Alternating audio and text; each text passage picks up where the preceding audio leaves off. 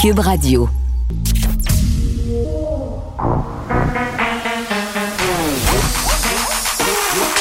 Elle a une opinion sur tous les sujets. Pour elle, toutes les questions peuvent être posées. Geneviève Peterson. Cube, Radio. Salut tout le monde, j'espère que vous allez bien. Merci de vous joindre à moi pour les deux prochaines heures et demie. Hey, ça brasse, ça brasse, ça brasse dans le monde politique aujourd'hui. On a notre valeureux Denis Coderre et je respecte ça qui revient euh, sur ses propos par rapport euh, au parc euh, à l'heure, à son couvre-feu personnel. Là. Denis Coderre qui a dit cette semaine que s'il était maire de Montréal, ça serait funny l'alcool dans les parcs passé 20 heures. Bon, évidemment, on le sentait depuis quelques jours. il est revenu sur ses propos en disant que c'était pas tout à fait ça et que c'est pas ça qu'il ferait du tout. Donc, je disais que je respecte ça, oui, parce que je pense qu'il a compris que ça faisait pas l'affaire des Montréalais, des Montréalaises. Et bon, euh, de pouvoir revenir sur ses paroles comme ça, c'est tout à son honneur pour cette tranche de ses actions. Euh, puis je dis que ça brasse dans le monde de la politique. Ça brasse, il y, a, des petits potins, des petites affaires euh, qui se passent. Christian Dubé qui a fait une pub louche pour inciter les jeunes à la vaccination. Là, si vous ne l'avez pas vu, on voit M. Dubé qui s'avance, l'air dubitatif, puis je pense que c'est voulu. Euh, bon, il est devant un fond blanc et il fait euh, ce qu'on appelle le jeu du rond. Donc, il fait un rond avec ses doigts, euh, comme si c'était en quelque sorte un trou là, en bas de sa ceinture. Et bon, c'est un jeu, un jeu de jeunes, c'est ce qu'on dit. Puisque moi, quand j'ai vu passer ça ce matin, j'étais là, ah, je suis rendue vraiment, j'ai 108 ans, je suis une matante, c'est épouvantable. Et bon, je me disais, je je comprends rien. Même François Legault a dit sur Twitter qu'il comprenait pas trop le sens de cette affaire-là. Puis je pense que ça fait partie de la stratégie de com, là, de dire qu'il y a juste les jeunes qui comprennent l'excellente pub de Christian Dubé. Je sais pas si c'est excellent, mais en tout cas, ça fonctionne. Ça fait parler de. C'est pour évidemment inciter euh, les ados à y aller, se faire vacciner euh, en faisant le jeu de la, euh, oui, du rond, là, mais aussi en disant une bine sur l'épaule, ça fait plus mal qu'avoir un vaccin parce que ce jeu-là, dans le fond, finalement, puis je l'expliquerai un peu plus tard euh, quand je vais parler avec Julie Marco à LCN. Euh, c'est une histoire de si tu la vois ou si tu la vois pas, là, c'est des trucs de bin sur l'épaule. Donc, est-ce qu'on est passé à côté? Moi, je pense que non. Est-ce que Christian Dubé est la meilleure personne pour s'adresser aux jeunes? Ça aussi, je pense que non. Je reviens avec mon image de grand-papa Bill. Là. Je trouve pas nécessairement euh, que ça fonctionne. Puis je pense pas non plus que les jeunes vont tant voir passer ça. Je pense que c'est nous, les adultes, qui le voyons qui se demandons si on rate la cible. Euh, on continue euh, dans, dans, la section drama. Sylvain Roy qui a quitté le PQ aujourd'hui, évoquant un bris de confiance avec le chef Paul Saint-Pierre Plamondon.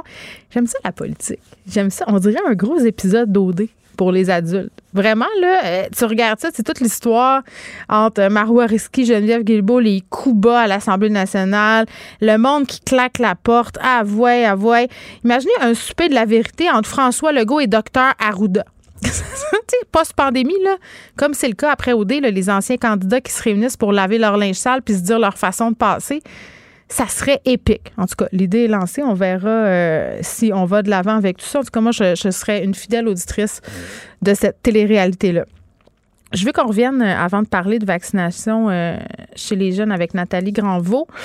Euh, sur un truc dont on a parlé hier avec Nicole Gibault, les, des influenceurs qui ont organisé un meet-up devant une école secondaire dans le coin de Vaudreuil-Dorion qui a attiré, euh, bon an, mal an, 400 personnes. Euh, un des deux influenceurs qui est reparti menotte au point là, parce que giflé une jeune fille. Il y a une vidéo qui a circulé là, sur les médias sociaux où on peut voir parfaitement cet homme-là gifler la jeune fille en question. Euh, ça soulève vraiment un tollé sur les médias sociaux, sur Instagram, en particulier TikTok, depuis euh, hier, parce qu'il avait dit, ce gars-là, qu'il allait s'expliquer en soirée avec l'autre personne avec qui il s'était présenté sur les lieux. Ça a eu lieu hier soir, ce live-là, sur Instagram. Il y a 10 000 personnes qui ont regardé tout ça. Et euh, l'explication qu'il a trouvé, ce grand champion national-là, euh, c'est de dire que c'était de la faute de la petite fille. La petite fille qui avait, je le souligne, 14 euh, ans et qui a encore 14 ans aujourd'hui. Cet homme-là, Tony, là, cet influenceur-là qui doit être dans la jeune vingtaine. Donc, ce serait de la faute, selon lui et son ami, de la petite fille, euh, parce qu'un groupe de jeunes filles qui s'était présenté au rassemblement pour un peu invectiver puis protester contre ces influenceurs-là qui ont des propos misogynes. Ils se cachent derrière des jokes, se cachent derrière l'humour, mais bon, un des deux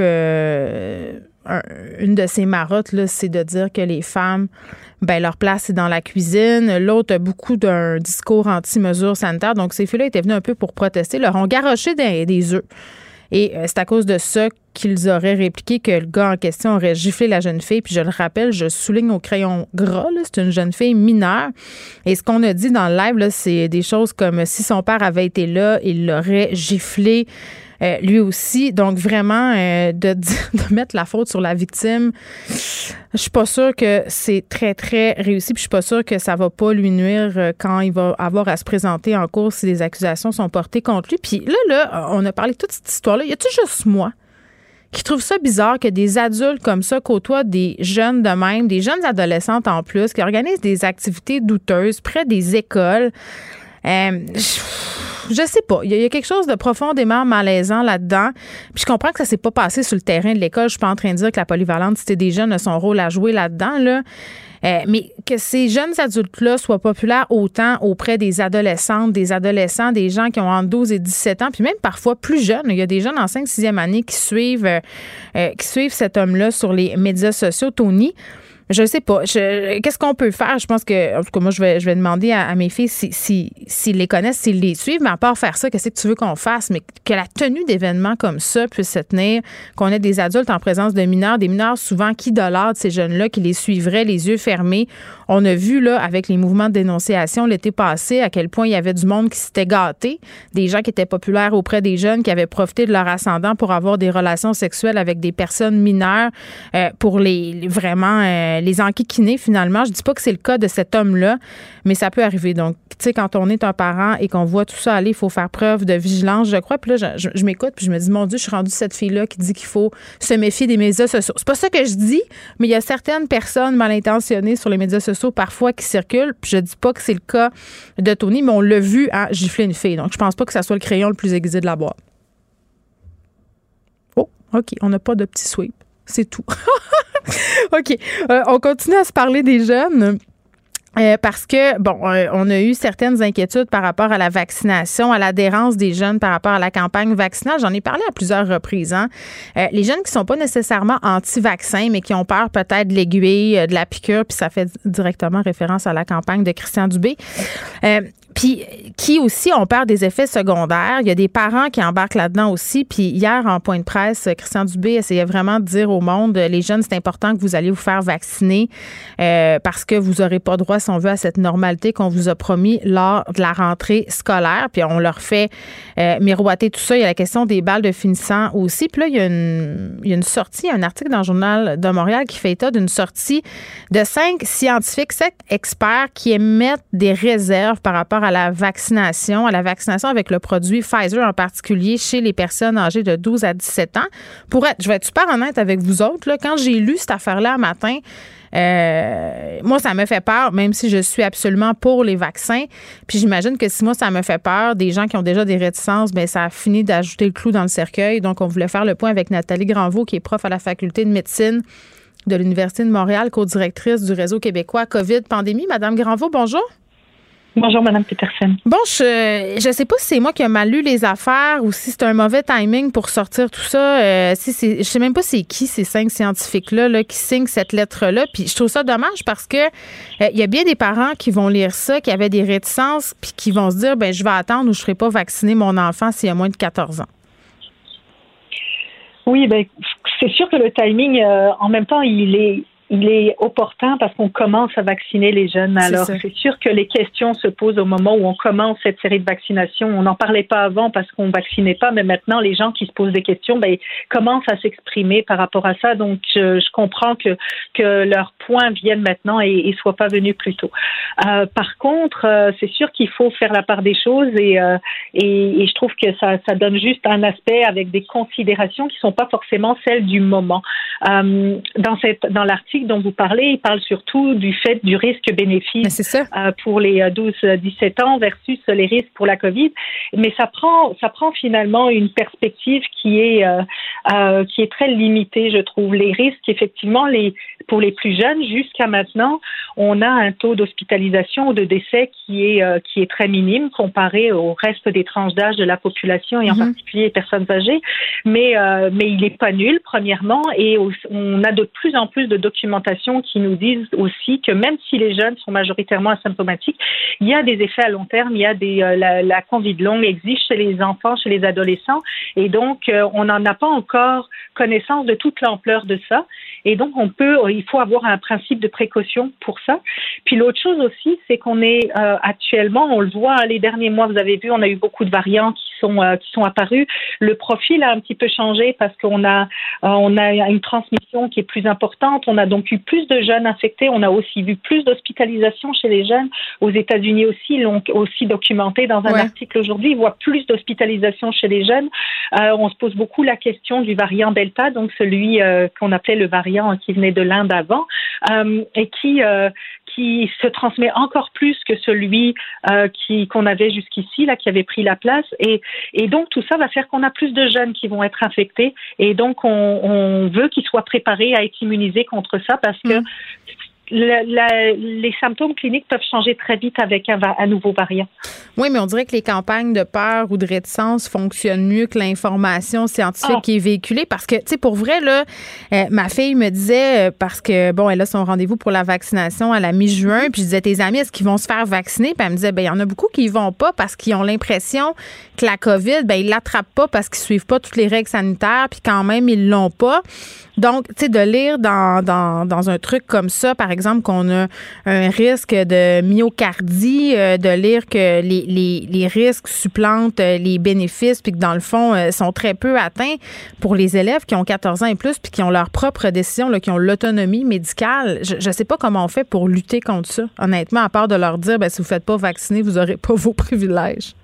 Non, c'est ça, ça c'est un, c'est un peu un argument. Euh, ça c'est, c'est de l'éducation, mais ben oui. euh, je pense que ce qu'il il faut, il, il, va, il faut, il, il faut qu'on prenne, il faut, faut informer. Je pense que c'est important aussi, hein, même pour les jeunes. Je pense qu'il faut qu'ils aient toute l'information et ça, même si on, on veut pas faire de peur, mais on leur doit de leur donner mm. toutes les informations. Et le, le, risque de myocardite que vous, euh, que vous, dont vous parlez, euh, il y a une surveillance par rapport à ça parce qu'il y a quelques questions avec des données qui sont mm. très très faibles au niveau de la qualité scientifique et tout ça, mais il faut le surveiller. Et si jamais il y a un risque, comme pour nous, pour les adultes, ce qu'on a eu avec le vaccin d'AstraZeneca, les, les enfants au-dessus de 14 ans qui sont autonomes dans leurs décisions doivent avoir toutes les informations. Maintenant, il faut le faire de manière pondérée et leur donner tout le tableau, les bénéfices aussi pas juste les, les, les contres. Là.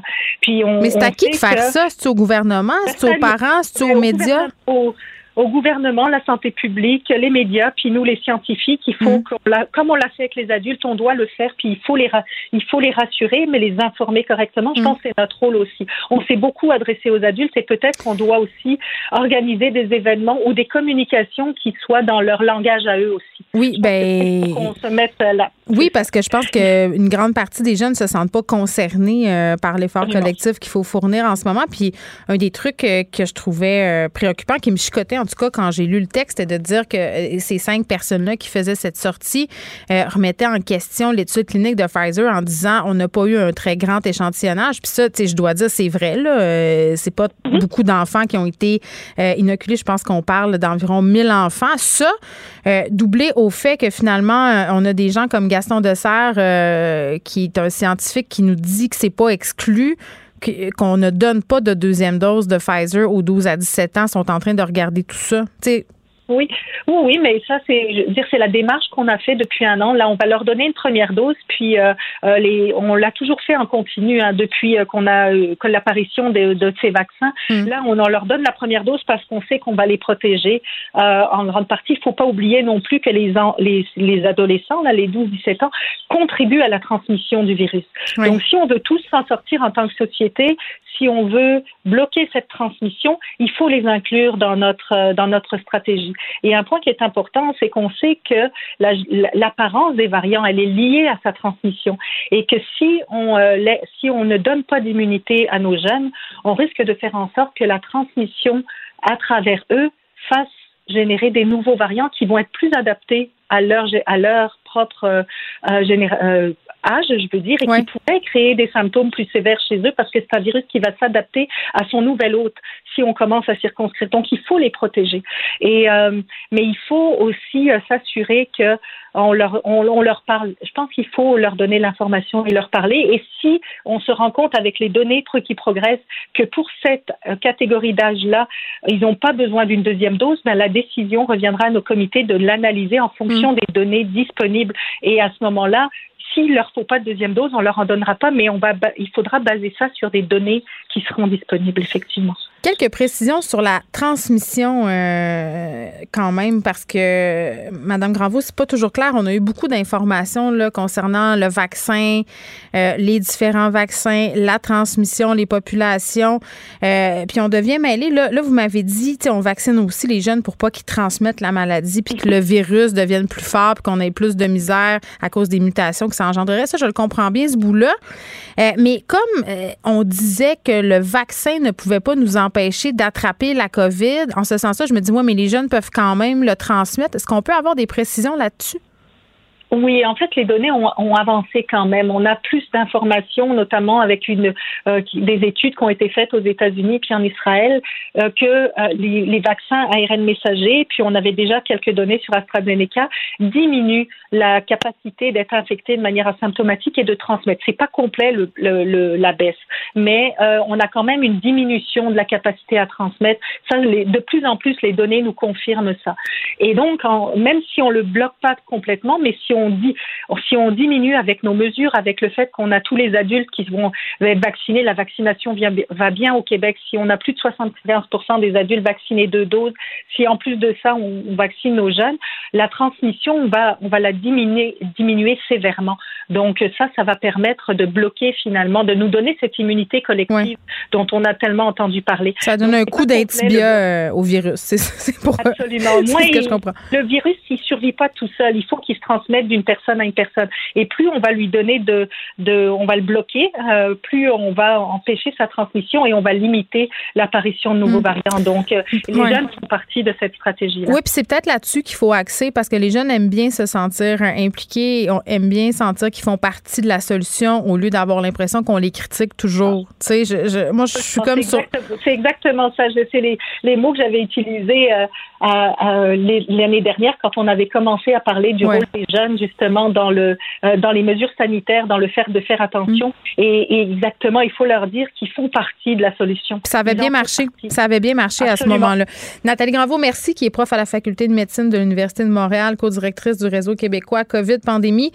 On réagissait euh, bon à cette sortie de cinq scientifiques qui mettaient en lumière des risques associés à la vaccination des jeunes, notamment par Pfizer. Je pense que ce qu'il faut retenir, c'est que les risques dont il est question, euh, encore une fois, un peu comme on l'a vu avec AstraZeneca, euh, les, bénéfices l'emportent sur le risque. Et il faut toujours se rappeler que les, risques qui sont évoqués, comme la, myocardie euh, et, toutes ces choses-là, ben, ils sont décuplés si on attrape la COVID et pas perdre de vue non plus que plus le vaccin se transmet, plus il devient fort, moins les vaccins sont efficaces, puis on se retrouve avec le même problème auquel on faisait face au départ. Geneviève Peterson.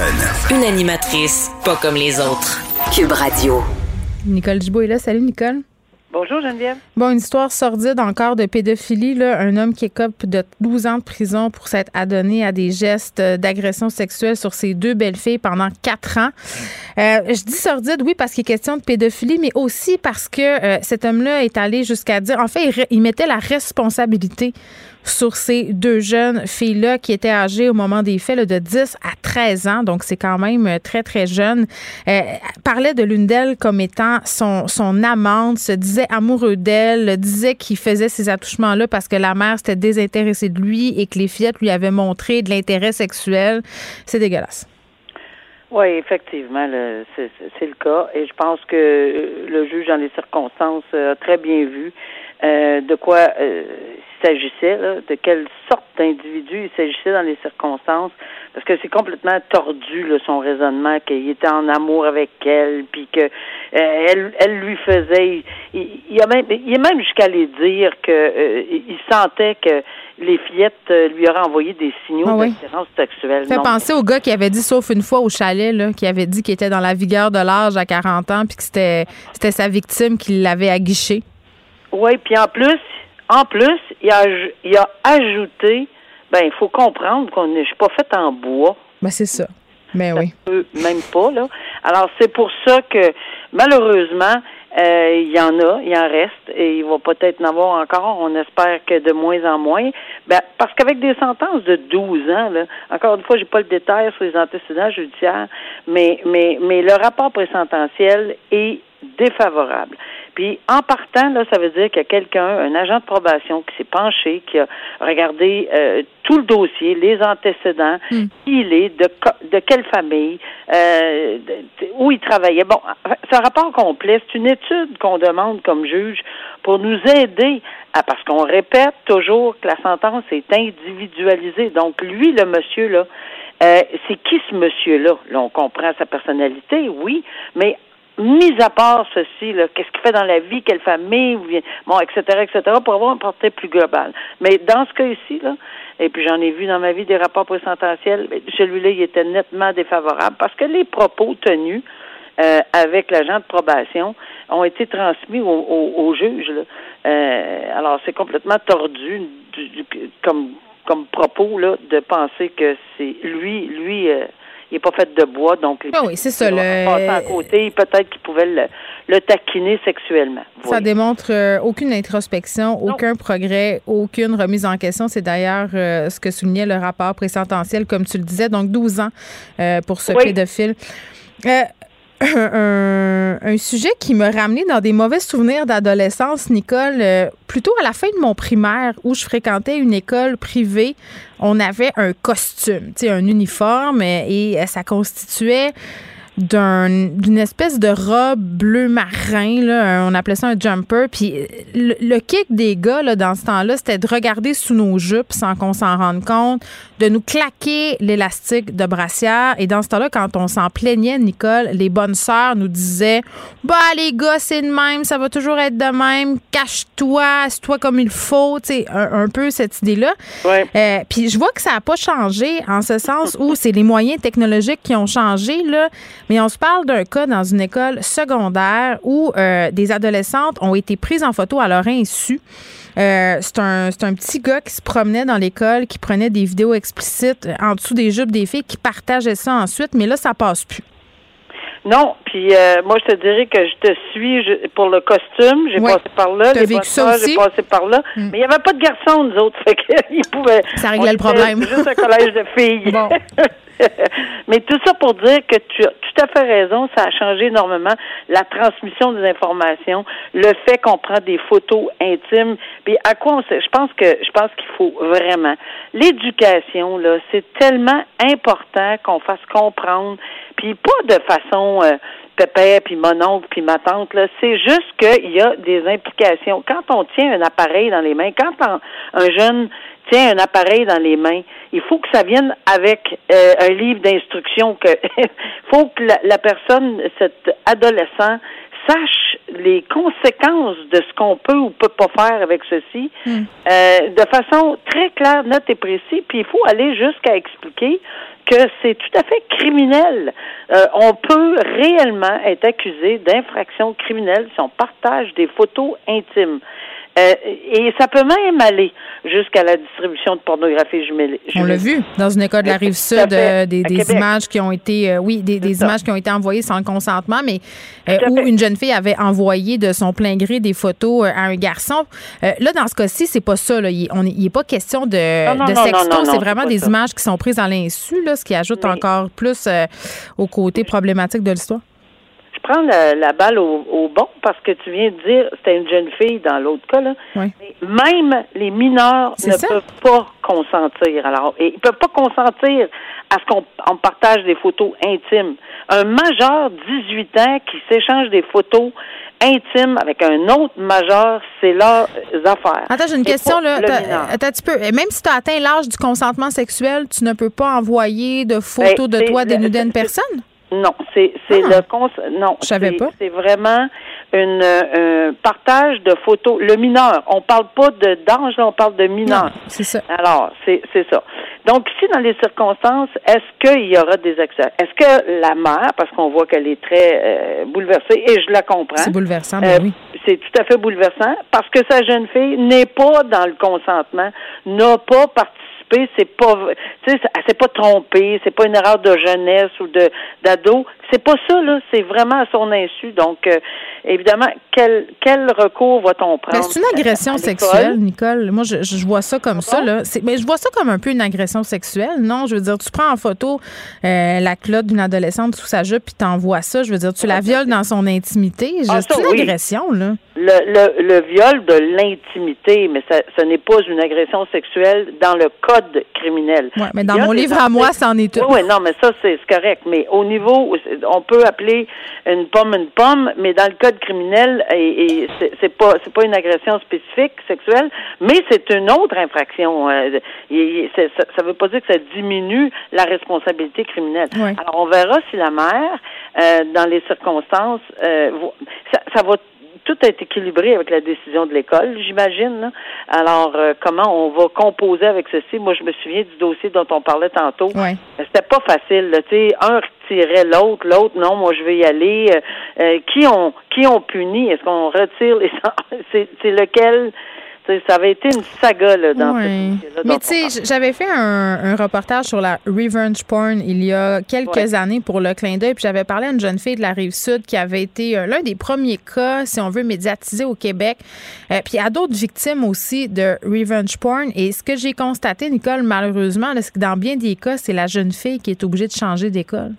T'es obligé de partir parce qu'elle se fait écœurer. C'est exactement ça le problème. Ouais. Et, si on fait un parallèle en violence conjugale, on dit tout le temps que c'est la madame avec ses enfants qu'il faut qu'ils partent. Mm. Euh, c'est ça qui est l'envers de la médaille qui est pas tout à fait juste et correct.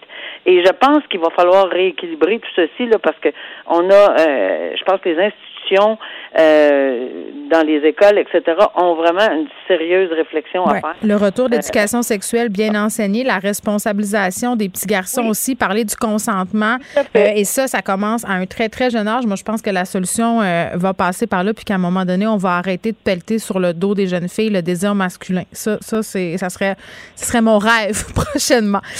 moi qui est maman de fille. qui va se réaliser. Oui. on termine en parlant du procès de François. C'est assez compliqué, là, Nicole tu vas démêler ça pour nous. François Asselin, qui a été accusé du double meurtre de son père et de son collègue de travail en mai 2018, outrage à un cadavre aussi.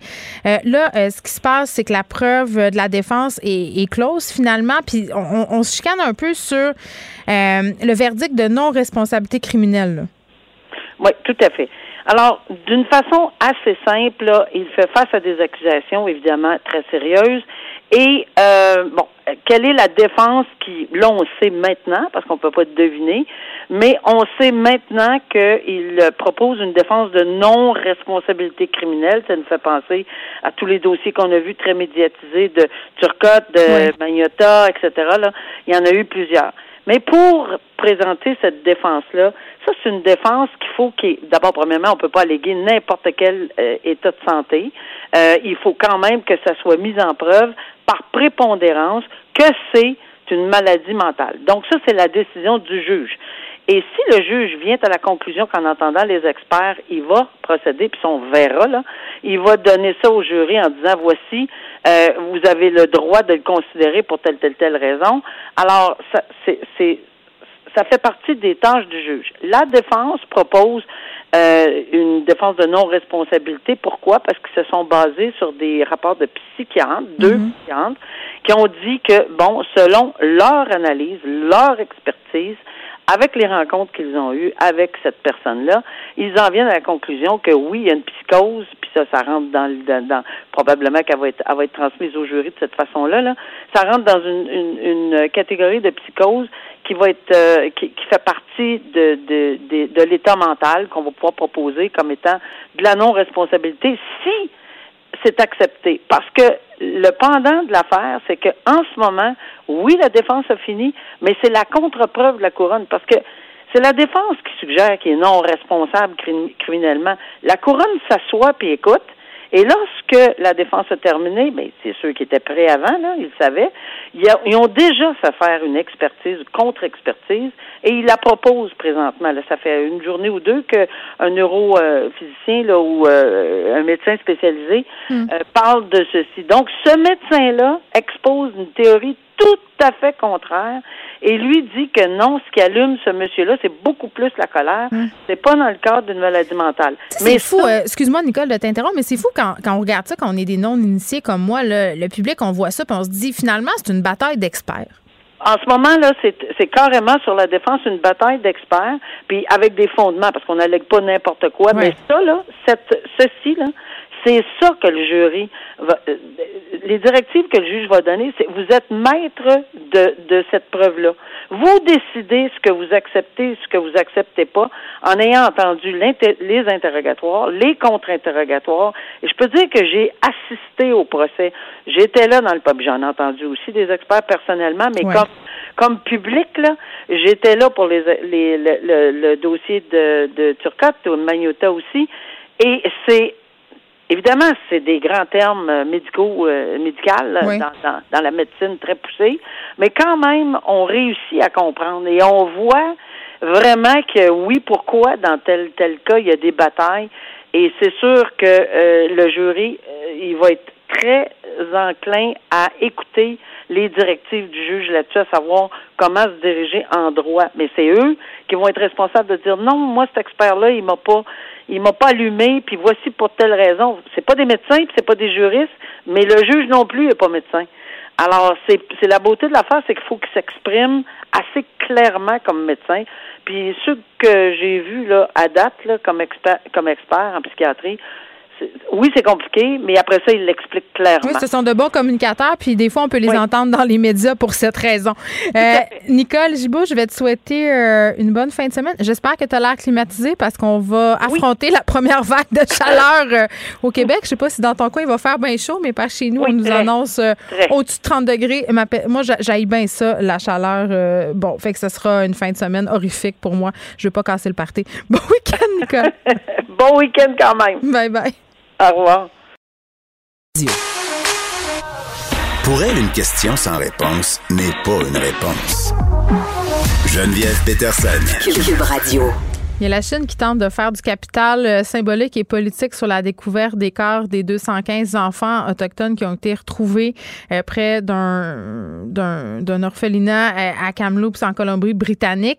C'est quand même, mon Dieu, je sais pas comment qualifier ça, opportuniste. Je pense que c'est pas un mot assez fort. On jase de tout ça avec Guy Saint-Jacques qui est ancien ambassadeur du Canada en Chine. Monsieur Saint-Jacques, bonjour. Euh, bonjour, Madame Peterson. Bon, euh, de profiter de la terrible découverte de Kamloops pour pointer du doigt le comportement du Canada par rapport à ses communautés autochtones. Euh, c'est fort en café, c'est ce que j'ai envie de dire. Peut-être juste préciser ce que la Chine dit exactement, comment elle décrit le Canada?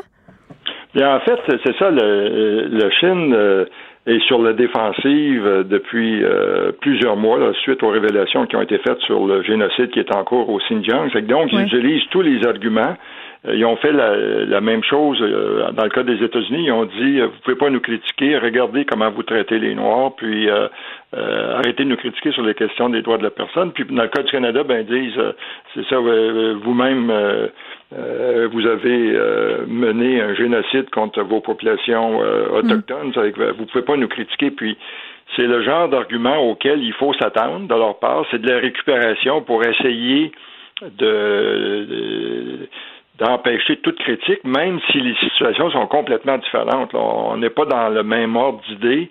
Puis ici, dans le cas des, euh, c'est malheureux ce qui est arrivé aux enfants autochtones, mais en fait, on va en apprendre davantage avec euh, l'enquête qui va avoir lieu, puis euh, pour procéder à l'identification. Dans le cas de la Chine, là, c'est une campagne brutale, systématique pour stériliser les femmes, employer le viol euh, pour mettre de la, pression psychologique, euh, séparer les familles. Là, vous parlez, M. Saint-Jacques, des de la communauté ouïghour, là, ça a défrayé la manchette, vous faites bien de le souligner. Il y a une certaine pression sur la Chine.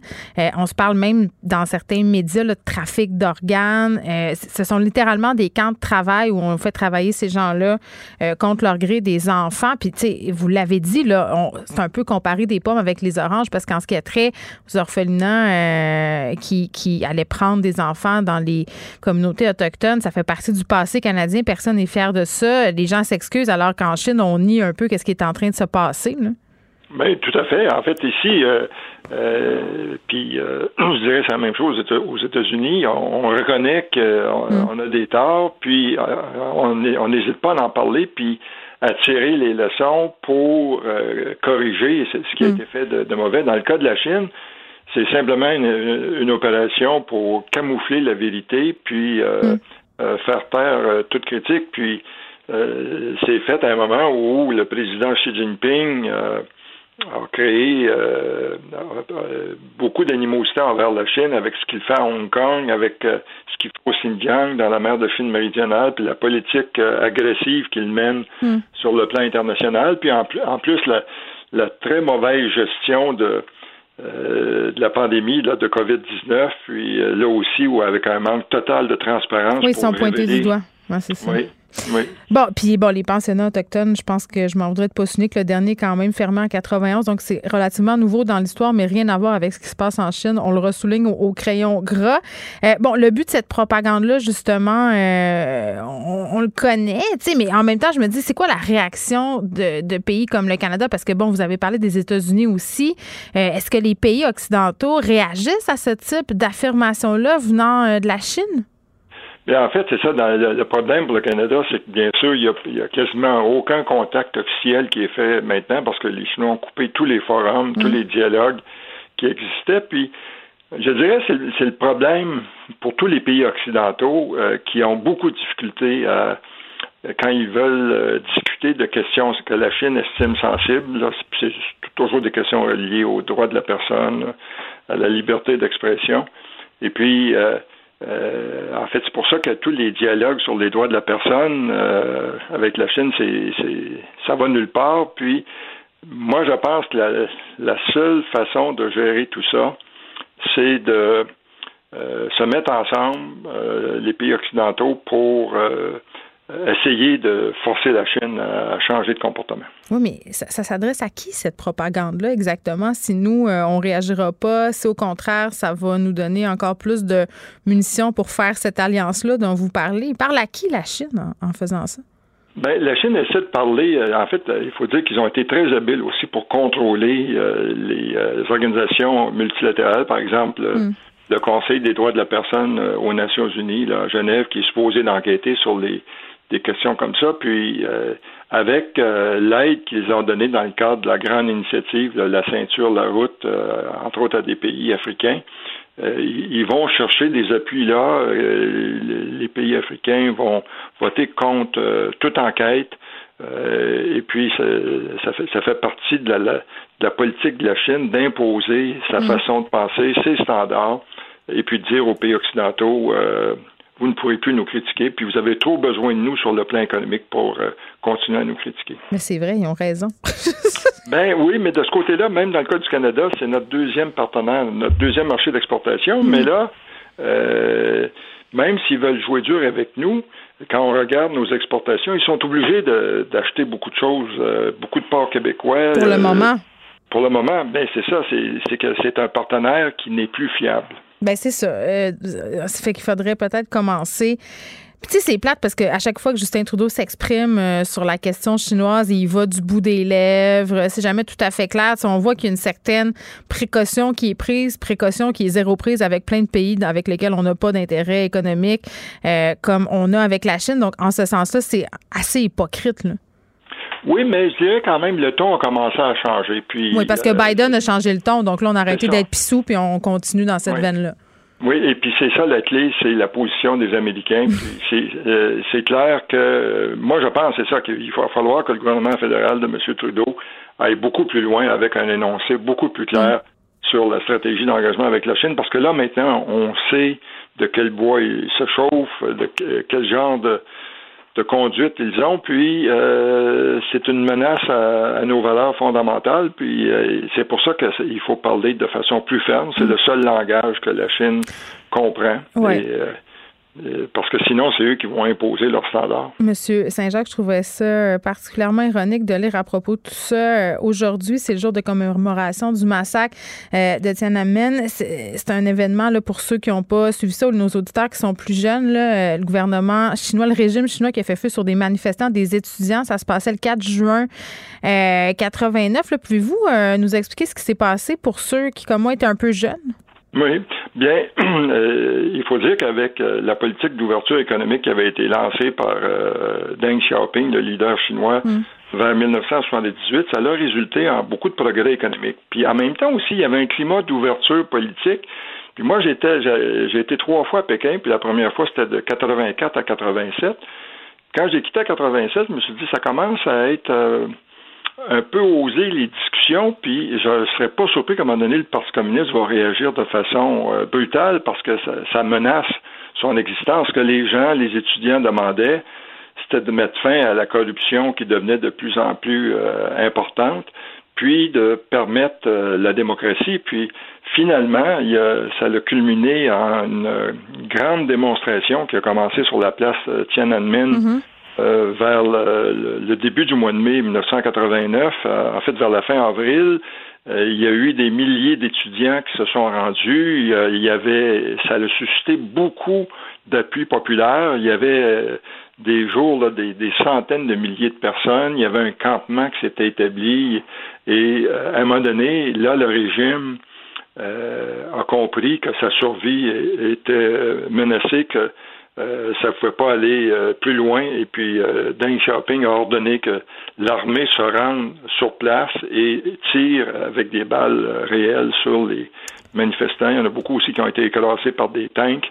Et il y a eu des milliers de morts. Mais depuis, oui, attendez, selon la Chine, 286. Les chiffres chinois officiels, c'est ça. Puis selon le reste de la communauté internationale, on parlerait plutôt de 10 000. C'est un méchant écart, là. Oui, et puis en fait, c'est ça. Pour les, les, il y avait eu des journalistes étrangers qui avaient fait le tour des hôpitaux pour voir combien il y avait de, de morts, puis qui mm. étaient allés visiter les morgues. Et c'est un bilan beaucoup plus élevé. Puis en fait, là-dessus, la Chine a fait un travail d'une grande efficacité pour euh, taire tout ce qui, euh, ce qui est fait là-dessus. Moi, je me souviens quand j'étais ambassadeur euh, la dernière fois en Chine, puis pour le 25e anniversaire de, mm. des événements de Tiananmen en 2014, j'avais demandé euh, aux gens à l'ambassade euh, d'observer une minute de silence. Puis il y a une jeune employée chinoise là, qui était dans, début de la vingtaine, puis, qui, puis je disais c'était euh, pour honorer la mémoire des milliers de Chinois qui étaient morts à Tiananmen. Puis là, elle avait jamais entendu parler de ça. Elle téléphone à ses parents, puis elle dit c'est quoi, c'est quoi que cette affaire-là? L'ambassadeur lui demande d'avoir une minute de silence. Puis là, ses parents étaient gênés. On dit ben, on voulait te, on voulait pas t'en parler parce que c'est un mauvais euh, souvenirs, puis on a beaucoup souffert de ça. C'est que donc la Chine a réussi à effacer ça de la mémoire collective, des livres d'histoire, puis les jeunes Chinois sont pas au courant, puis souvent ils ont la surprise quand ils vont étudier à l'étranger, puis ils font des recherches sur l'Internet de se rendre compte de qu'est-ce qui s'était passé. Oui, puis là, plusieurs euh, rapportent que des gens qui voulaient souligner euh, cet événement à Hong Kong se font censurer depuis quelques jours. Là, c'est une autre preuve que le régime a encore euh, plus assis son pouvoir dans cette ville qui était relativement indépendante jusqu'à très récemment. Qu'est-ce que ça vous dit sur la situation à Hong Kong? Puis il y a des excuses par rapport au régime chinois là, et la reconnaissance d'Hong Kong comme d'une région. on en a de plus en plus. Là. Je fais entre autres référence à l'acteur américain John Cena qui a dû s'excuser dans les dernières semaines d'avoir qualifié cette région-là de pays là, ou de région indépendante.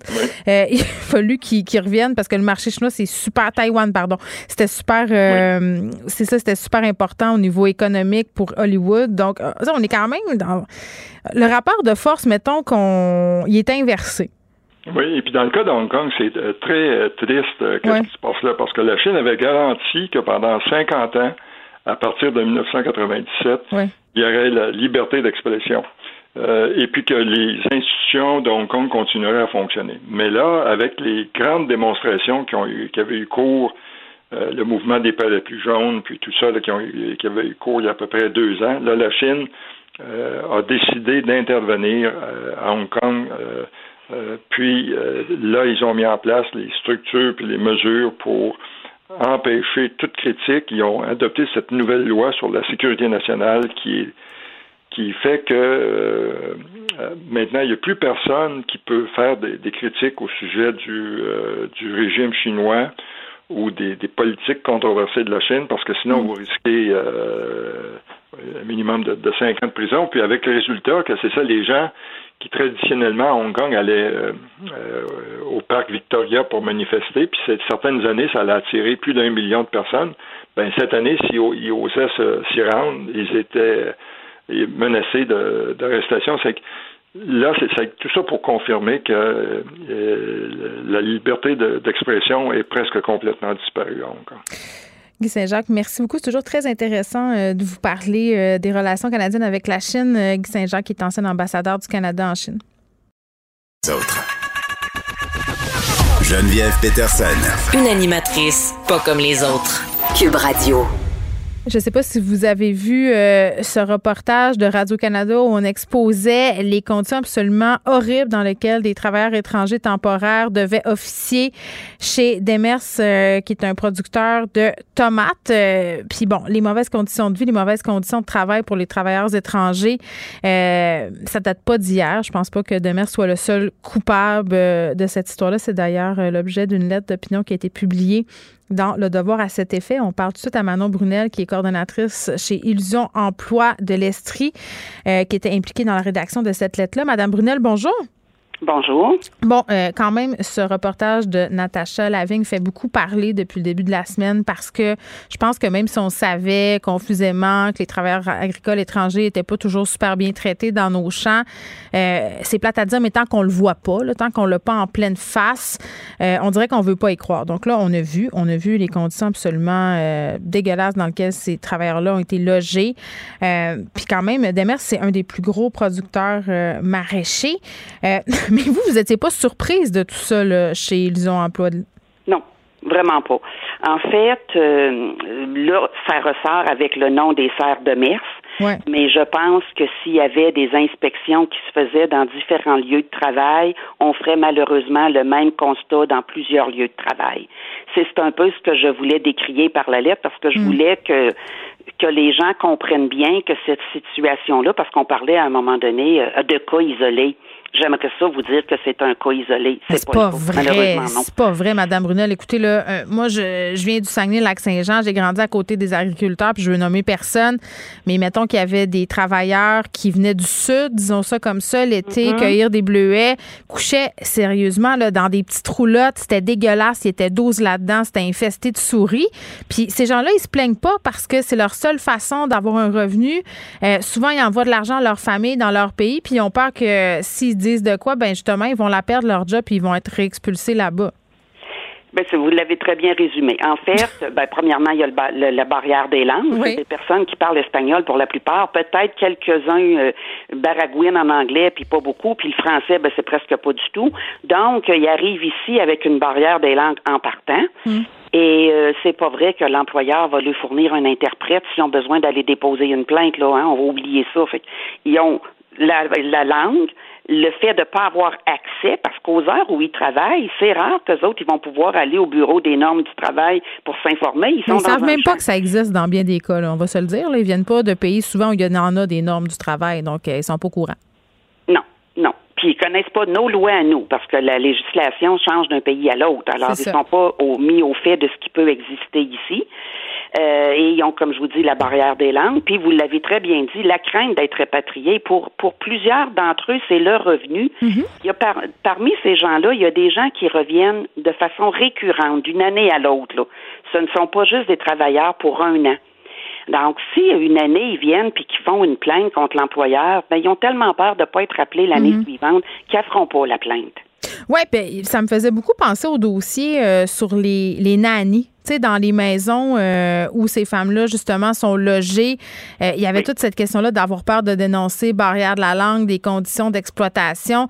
c'est pas seulement dans le secteur maraîcher, mais je veux pas qu'on mette tous les agriculteurs dans le même panier parce qu'il y en a qui traitent bien leurs employés. Puis je pense aussi qu'avec la pénurie de main-d'œuvre qu'on connaît en ce moment, il y a plusieurs producteurs qui n'auront pas le choix, si on veut, d'offrir des conditions plus humaines, plus avantageuses pour attirer des gens parce que là, le truc des serres de mer, c'est plate à dire, ça va peut-être avoir réussi euh, à attirer l'attention, oui, du public, mais aussi du gouvernement. on a évoqué le fait de faire des petits audits, euh, mais de boycotter les produits des mers, c'est pas ça la solution, là? Ben c'est parce que à ce moment-là, je pense qu'il faudrait boycotter bien des produits. Ben c'est ça. Euh, c'est excusé par ailleurs là. le... si, on pensait à d'autres producteurs de d'autres types de produits, peut-être qu'on n'achèterait pas grand-chose cet été sur les tablettes si on décidait de faire ça des boycotts. C'est une manière. C'est parce que ça, ça a été spontanément évoqué parce que souvent, le boycott, c'est que ça fait mal à l'entreprise. Puis l'entreprise, c'est un peu comme une grève. Quand elle est mal pris, puis qu'elle voit qu'elle doit négocier, ben là, tout à coup, elle décide de donner du lest. Euh, moi, dans le reportage, je ne mets pas en doute là euh, nécessairement que M. Demers n'était pas au fait, mais euh, je mets quand même en doute certaines paroles que j'ai entendues quand j'ai entendu le directeur dire mm-hmm. ben, c'est peut-être culturel s'ils se plaignent pas, c'est parce que c'est dans leur culture. Ah, ça, c'est ben, des billets ratios, là. Ça, c'est. Non, non, ça fonctionne pas. puis se cacher derrière l'argument que tout le monde le fait, ça aussi, à mon ben, sens, pas tellement chic-chic. là, si tout le monde le fait, parce que je vais me permettre de vous faire une précision. Ben oui. Euh, le fait que les lits, bon, on a vu tous l'état de délabrement, d'insalubrité, puis on a tous crié, oh wow, c'est terrible, puis la promiscuité. Mais euh, si la norme fait en sorte que les serres de messe respectaient les normes de 12 personnes dans un dortoir, c'est peut-être les normes qu'il faut revoir. Ben, Parce que premièrement, des dortoirs, moi, je me rappelle que quand on a fait dans mon dans mon article, je fais référence à le fait qu'on a mené une campagne auprès des du milieu politique dans les années 2012, puis on en a refait une autre en 2014, et on avait rencontré des députés dans presque toutes les circonscriptions. On l'avait fait à grandeur du Québec mm. pour parler de ces situations-là. Et on nous avait dit, ben vous savez qu'en milieu éloigné, on parlait de la baie James et ces choses-là, c'est mm. aboli les lits superposés les conditions d'hébergement ne permettent plus ça. Oui, pour les travailleurs qui sont logés là, euh, temporairement. Moi, ça m'avait tellement fait rire, euh, Madame Brunel, quand j'avais entendu François Legault faire un appel. Euh, rappelez-vous, l'été passé, parce qu'on manquait de cueilleurs, justement, à cause des frontières, avait dit allez, allez dans nos fermes là, et tout ça, cueillir, là, c'est une belle expérience. J'avais tellement ri parce que je me disais, il faut pas être allé ben, ben cueillir des légumes de façon professionnelle ou des fruits pour dire que c'est une belle expérience c'est pas une belle expérience, puis on n'est pas là, je, veux pas être traité de raciste ou de ou quoi que ce soit, puis c'est pas une question de culture, c'est une question de tolérance. Mais non, mais on n'en veut pas euh, les, Québécois, que ces jobs-là. La grosse chaleur, puis aller travailler d'un champ, ça fait pas partie tellement de leur culture. Fait ben, que non, ils iront pas facilement travailler d'un champ. Puis moi aussi l'année passée, quand j'ai entendu M. Legault dire on va donner des incitatifs, puis les jeunes vont aller d'un ben champ, je me suis dit, eh my, ou bien il est très naïf, ou bien euh, il sait pas de quoi il parle. Ben, déconnecté, là. Puis c'est pas une question de culture, c'est que c'est tellement des jobs qui ont des conditions de merde que les Québécois qui sont bien au courant de leurs droits et tout ça, ils veulent pas y aller. C'est bien simple. Puis c'est épouvantable parce que cette industrie-là repose sur l'exploitation humaine. Puis rendu là, tu sais, ça se passe au Québec, mais je me rappelle qu'il y avait eu dans toutes les provinces. Oui, mais ailleurs. Ben oui, les avocats. dans notre jargon, on appelle ça la migration économique. Le fait que des gens doivent quitter leur pays pour aller travailler ailleurs parce qu'ils n'ont pas de job suffisamment payant dans leur pays et que c'est ça qui leur permet d'envoyer de l'argent dans leur famille, mm. on voit ça couramment. Le Canada, le Québec ne sont pas des cas uniques. Mm. Ce qui ressort là, là, qui semble nous choquer, c'est ce reportage-là qui vient nous démontrer les conditions qu'on veut pas voir. Non, mais des fois, c'est ça que ça prend pour faire bouger les affaires. L'attention du politique est attirée parce que les gens s'insurgent puis disent que ça n'a pas de sens. Là, c'est quoi les solutions? Parce que vous, vous travaillez avec des travailleurs agricoles étrangers. Qu'est-ce qu'il faudrait faire? Ben, il y a plusieurs. Écoutez, quand euh, quand on avait fait notre tournée, on avait quand même fait une plateforme de 18 recommandations là. Puis on a réfléchi beaucoup à ce qu'on croyait être euh, des choses qui pouvaient améliorer grandement. Parce que nous, vous comprendrez que les gens qui sont sur le terrain, hmm. qui rencontrent des travailleurs agricoles ou qui reçoivent des plaintes de travailleurs agricoles ou des aides domestiques. Vous parliez tantôt du programme des, des nannies là. On oui, qui est un programme, euh, oui, qui est un programme qui aide à l'esclavagisme, selon moi. C'est ça. On appelait ça, nous autres, de l'esclavagisme moderne. Ben, c'est ça que c'est. Ben, on a mis de l'avant des mesures qui seraient vraiment profitables premièrement, là, on va parler, exemple, des Guatémaltèques là, de, de récent ou autres. À partir du moment qu'un gouvernement décide d'avoir recours à cette main-d'œuvre-là parce qu'il en a besoin pour pallier à un manque de main-d'œuvre, il y a aussi la responsabilité morale et légale Hmm. de bien encadrer le contexte dans lequel les gens vont venir travailler. C'est pas des chiens, c'est pas des esclaves aux fouettes, là. On n'en est plus là. On est en 2021. On peut pas accepter que des gens travaillent dans des conditions comme ça. Donc, il faudrait minimalement on va parler du logement. Dans le cas du logement, qu'il y ait des inspections. Puis moi, là, quand je vous parle d'une inspection, j'appelle ça une inspection spontanée. Pas l'inspection qu'on a pris rendez-vous puis qu'on a Oh, dit on va oh passer oui. dans trois semaines. Puis on va passer le balai, puis on va mettre des beaux draps. Non, c'est ça. Une inspection spontanée. Personne n'est au courant. Il y a un, un enquêteur qui débarque, qui voit l'état des lieux. Et aussi la possibilité de choisir son lieu de résidence. Il y en a qui, qui préfèrent, dans certains programmes, il y en a qui sont pas hébergés, ils sont plutôt euh, aptes à se louer des locaux ou des logements, puis c'est ce qu'ils font. Fait qu'il y ait au moins la chance de pouvoir, euh, s'ils veulent choisir. Sinon, s'ils sont absolument hébergés, que ce soit dans des bonnes conditions. Ça, ce serait une, une étape déjà qui serait bien. Ouais, L'autre étape, c'est oui. quand ils arrivent, on devrait les accueillir, puis on devrait avoir un programme d'intégration. Ils passent une journée ou deux à en sortant de l'aéroport. Pour être au courant de la loi ici. Oui, pendant leur quarantaine euh, obligatoire, Madame Brunel, euh, ça serait peut-être une bonne idée. faut se laisser, mais, mais là, en tout cas, moi, j'espère juste que ce reportage-là va faire bouger les choses. Je pense qu'il y a bien du, monde qui se fermait Ben, les C'était yeux. le but. Nous autres, pourquoi qu'on a voulu réagir suite au reportage, parce qu'on s'est dit le momentum est là pour encore une fois sonner l'alarme et c'est ce qu'on espère. Et on espère, on espère surtout des gestes concrets, pas des vœux pieux, Ouais, des gestes concrets. Oui, puis pas des commissions puis des affaires qui sont tablettées non, pendant mille ans. qu'on prend d'un temps fou, puis qui vont être tablettés par la suite, puis qu'après ça, on va dire, ben on a eu un rapport, il est sur une tablette. Non, Oui. non, passez aux, aux actes maintenant. Manon Brunel, merci, qui est coordonnatrice chez Illusion Emploi de l'Estrie. Vous écoutez Geneviève Peterson. Cube Radio. Comme à chaque vendredi, Martin Geoffroy est avec nous. Salut, Martin. Salut. Hey, je voulais qu'on revienne euh, sur le cas de Bernard Lachance parce qu'il a refait surface dans l'actualité euh, par l'entremise d'un reportage signé par Brigitte Noël à Radio-Canada où elle euh, raconte un peu les circonstances entourant sa mort. Ouais, puis c'est c'est quand même un reportage qui est très riche parce qu'elle a eu accès à tous les, les courriels hein, via sa, la famille de Bernard Lachance Oui. finalement, ce qui est ce qui est vraiment des données euh, extraordinaires pour comprendre euh, je dirais l'enfer qu'il a vécu, la, la manipulation qu'il a vécu. Et euh, moi, c'était pas tellement de Bernard Lachance que je voulais parler, c'était Oui. de ses, ses- ses tourmenteurs. C'est ça, ce qui a attiré ton attention, toi, c'était les personnages secondaires de cet article-là, euh, personnages Oui, auxquels oui. tu t'intéresses depuis longtemps. Là. Oui, ben disons que tu te souviens, j'avais déjà fait une chronique sur Myriam Kayser. Oh oui. Puis j'avais parlé, euh, j'avais, puis j'avais parlé de plusieurs des personnages qui étaient dans cet article-là. Myriam Kayser, en fait, c'est c'est une disciple parmi tant d'autres euh, de la grande. Je te la, attends, je- je- je- je- c'est là, j'ai pas de la musique quand je dis ça, la, la grande dièse. De la musique de gourou? Ouais, de la musique de gourou, tu sais. Euh, parce que Guylaine Lanctot, cet ex-médecin des années 90 qui avait signé un brûlot qui s'appelait La Mafia médicale, Mm. recyclé en gourou du nouvel âge, dont je t'avais déjà amplement parlé auparavant, Ouais. et, et pas un personnage euh, secondaire pour moi dans l'histoire de Bernard Lachance, elle est un personnage central. C'est-à-dire que Madame Langto s'est autoproclamée euh, dans. J'ai regardé quelques vidéos de cette semaine de Madame Langto Ouais. parce que j'ai comme un- j'ai comme une petite banque de films euh, à mon centre de recherche. Oui. Et j'ai- j'ai- Ton j'ai vidéo regardé est du complot. oui, exactement, c'est ça. C'est, et, et j'ai, regardé en fait un- une vidéo extraordinaire de Madame euh, Lanctot où elle a décidé en début d'année 2021 de se pro- s'autoproclamer elle-même dies gis. Alors dies, hein, c'est Dieu et déesse à la fois. Hein, elle fait pas de pas de niaisage. Elle là, est humble, c'est bien. Et dans ce vidéo-là, elle expose comme toute sa, sa, sa, sa philosophie ésotérique puis tout ça. Puis il y a quelque chose qui a marqué mon esprit dans cette vidéo-là, Geneviève, c'est que elle porte sur sa tête une couronne en carton. Euh, tu sais, les couronnes en carton qu'on a quand on a les galettes des rois. Ah oui, début doré. d'année, là. Oui, oui, oui. Doré, oui.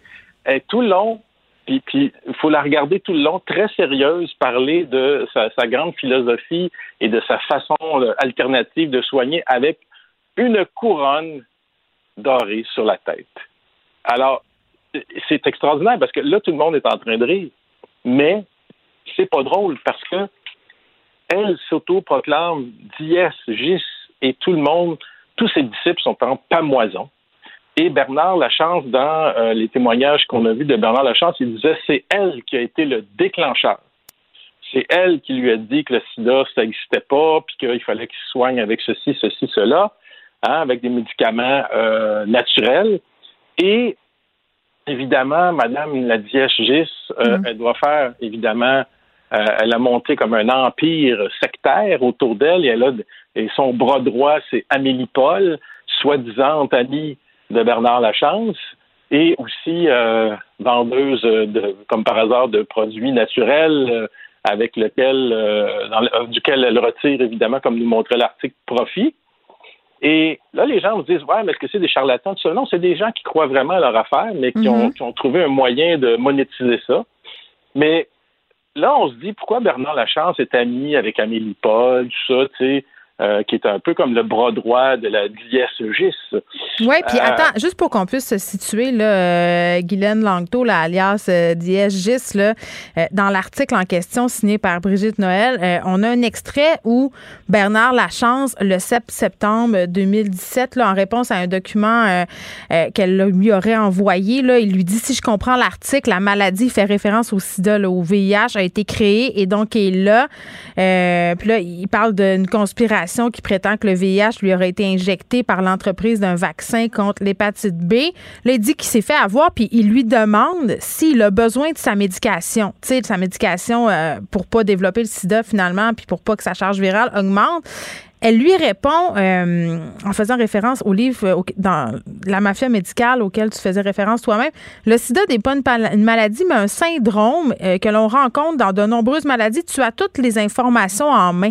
Sais-tu pourquoi ça, me dérangeait? Parce que, bon, évidemment, ce sont des informations qui sont fausses, erronées, mais ça m'énervait parce que tu voyais qu'elle était habile. Elle lui dit pas de pas les prendre. Elle lui dit tu as toutes les informations en main, visiblement pour pas avoir de poursuite aussi. Je pense que ces gens-là sont très, très habiles.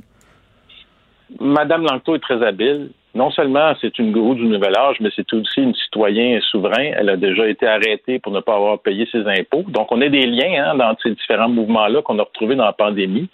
Et euh, c'est quelqu'un qui sévit dans les milieux euh, de la santé, entre guillemets, alternative depuis les années 90. Donc, elle en a vu d'autres.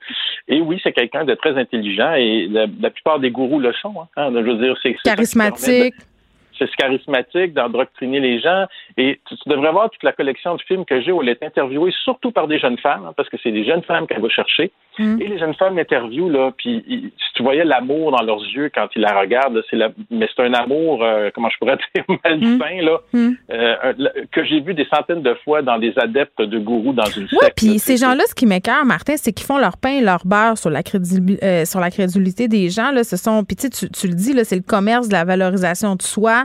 ils font des bidous avec tout ça. Là, puis ça a été le cas aussi de la, dans le cas de la, de la dame qui est décédée dans un rituel de sudation. Là, on apprenait euh, dans une balado qu'elle avait investi des milliers de dollars dans des formations. Dans, c'est, à la base, c'est pour faire de l'argent.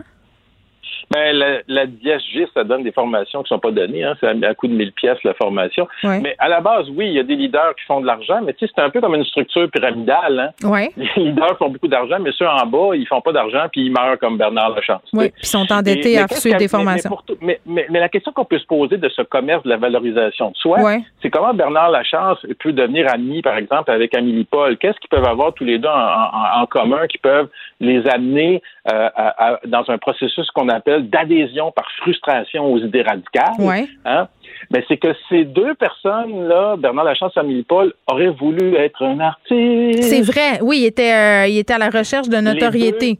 Les deux, ont eu des, semi-carrières euh, ratées euh, de chanteurs et de chanteuses. D'ailleurs, Amélie Paul continue encore à publier des vidéos où elle, se met en scène puis elle chante. Oui. Relativement bien. Les as-tu dans ta vidéothèque, ceux-là? Oui, j'ai tout ça dans ma vidéothèque. Parfait. c'est facile à trouver. Euh, le pire, c'est qu'elle n'est pas mauvaise comme chanteuse, mais elle n'a jamais percé. Ben, ben tu sais, oui, et puis Bernard. Euh, ben, excuse-moi de t'interrompre, mais Bernard Lachance, je pense qu'il faut le redire, est allé à Oprah parce qu'il avait réussi à remplir une salle.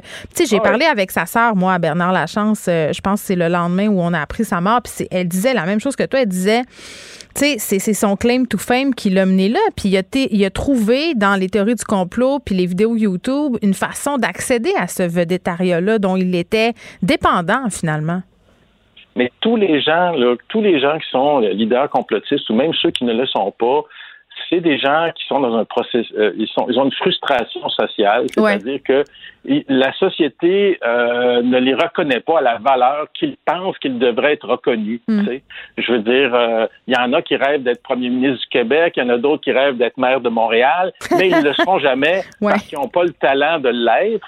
parce qu'ils n'ont pas le charisme, justement, jusqu'à un certain point, pour toutes sortes de raisons, que la vie les a pas avantagés ou, ou, des, de la malchance, des fois ça va faire ensemble. Ils vont se retrouver avec des gens comme la DSGIS qui va savoir mm. les amener justement dans ce commerce de la valorisation de soi. Mais qu'est-ce qu'il faut faire? Qu'est-ce qu'il faut faire? Face à ça, il faut mieux comprendre les processus d'adhésion aux idées radicales pour pouvoir les empêcher à la source, mais aussi et je pense que l'histoire de Bernard Lachance nous amène là, là, dans le cas de la médecine. Je m'excuse, là, mais Guylaine Langto, là, elle fait une pratique illégale de la médecine en ce moment. Et la Corporation des médecins doit sévir contre cette femme-là et doit euh, la condamner. As-tu des problèmes avec l'ordre? elle n'a pas de problème, elle a pas de problème depuis des années avec l'ordre justement, puis c'est ça le problème parce qu'elle était plutôt, elle était plutôt en dessous du radar, euh, elle était, elle perçait pas, mais la pandémie l'a aidé à percer. Mais là, quand même, je pense qu'on a euh, on a des faits euh, qui sont euh, véridiques où on la voit faire des, des, des ben, tu sais, un petit peu comme Mario Roy a été poursuivi par le barreau puis est maintenant en prison pour avoir donné des conseils juridiques. Mm-hmm. ben, je m'excuse, mais Guylaine Langto, qui n'est plus médecin depuis les années 90, devrait être poursuivi pour donner des conseils de santé dans le cas de Bernard Lachance, des conseils de santé qui ont été mortels Geneviève. Oui, puis tu sais, je, je veux pas défendre, euh, excuse-moi, je veux pas défendre Jacinthe René, mais tu sais, le Collège des médecins qui l'a mis à l'amende pour supposément avoir fait la pratique illégale de la médecine. Je veux dire, on s'entend qu'on est ailleurs puis que DSG, c'est pas mal plus dangereuse que Jacinthe René, là. On s'entend, là. On, on, est, on s'entend tellement, on est complètement ailleurs et c'est ça qui me, euh, euh, flabbergast. Mais oui. mais oui.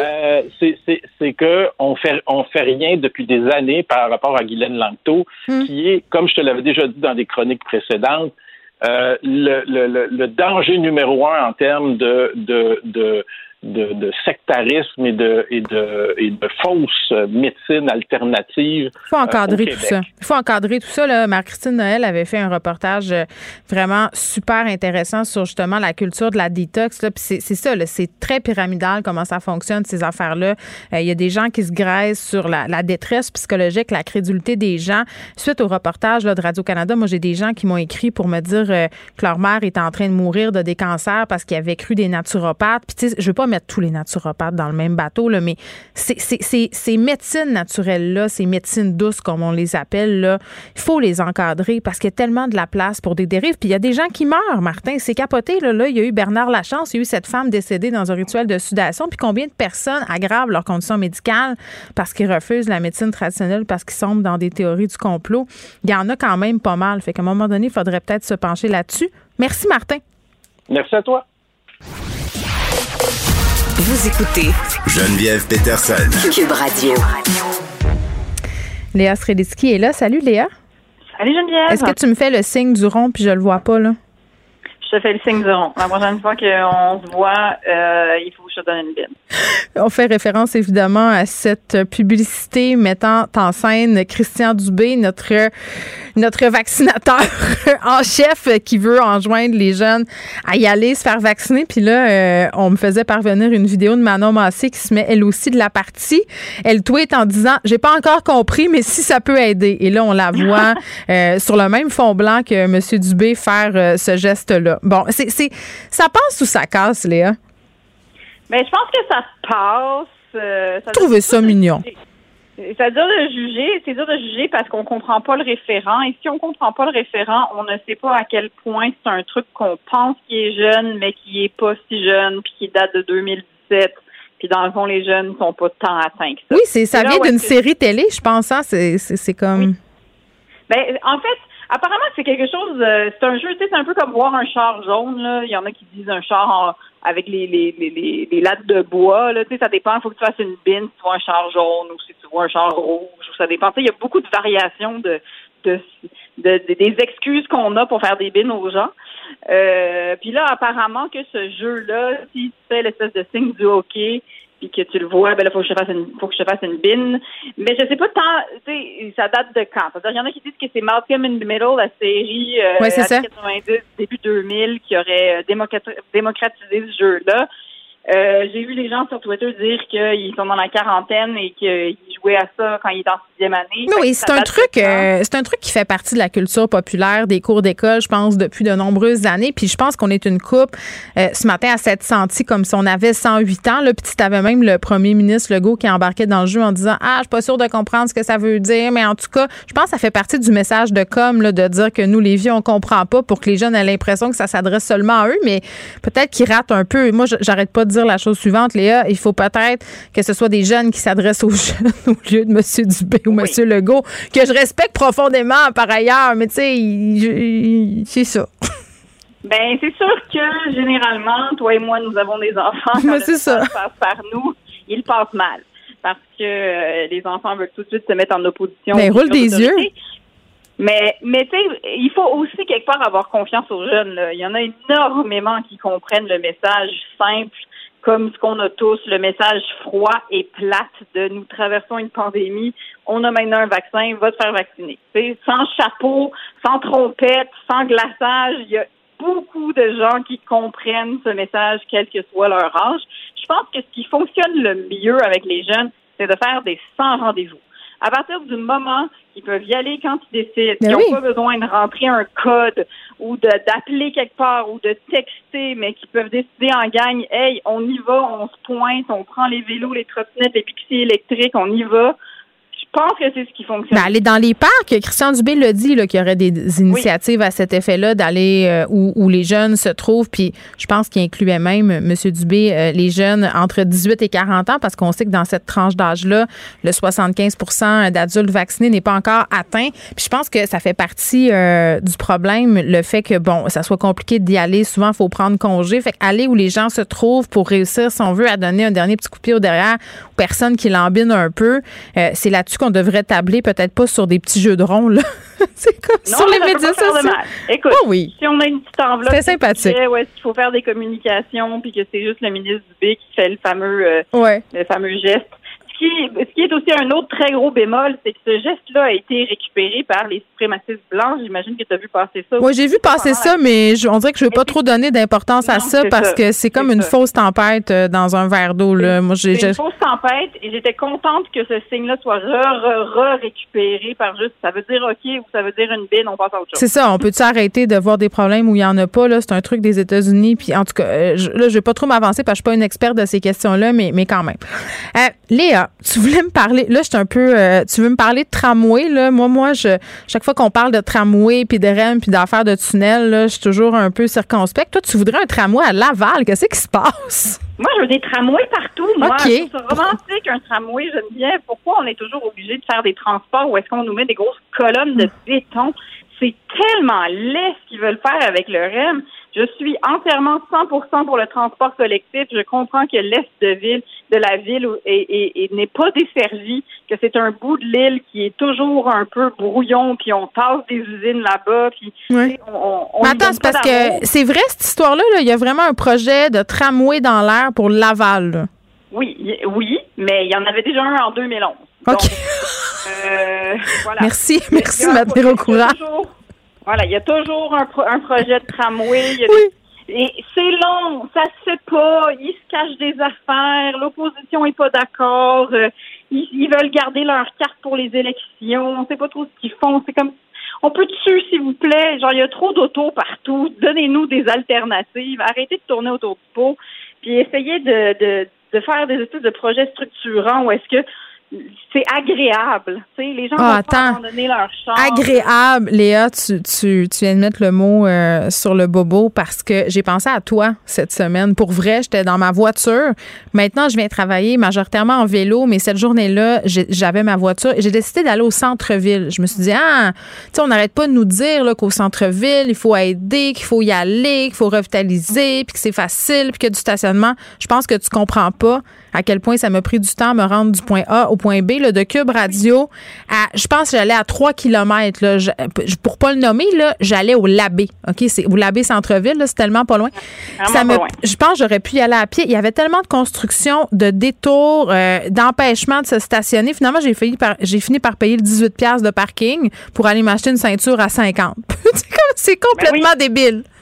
Mais c'est ça, mais c'est rendu. C'est pour ça que j'ai abandonné mon auto. C'est à cause de tous ces. Mais je le sais. fait que je pensais à toi, puis ton pas d'auto. Ça n'est pas pratique. Ça n'est pas pratique maintenant. En 2021, c'est plus pratique. Hier, il y a un camion qui est rentré dans le viaduc des carrières et oui. l'a accroché. Encore une fois, j'ai envie de te dire. Sur, voilà, sur Papineau. Et ils ont fermé un tronçon de Papineau et moi, je devais me rendre à Laval en voiture. Et sincèrement, je ne pouvais pas parce qu'une fois que tu barrais ce bout-là, je me perdais dans les sens, dans les sens uniques du plateau et après je ne pouvais plus jamais sortir. Donc c'est c'est c'est juste l'état des choses dans l'île. Oui, mais le, transport en commun, Léa, ça fonctionne si tu es en, en, centre à Montréal, mais c'est ça, il faut développer des projets autour de Montréal. Ben c'est ça, pour que ça soit facile puis pour qu'on arrête de dépendre de nos voitures pour se déplacer. Léa, merci beaucoup. On se retrouve lundi.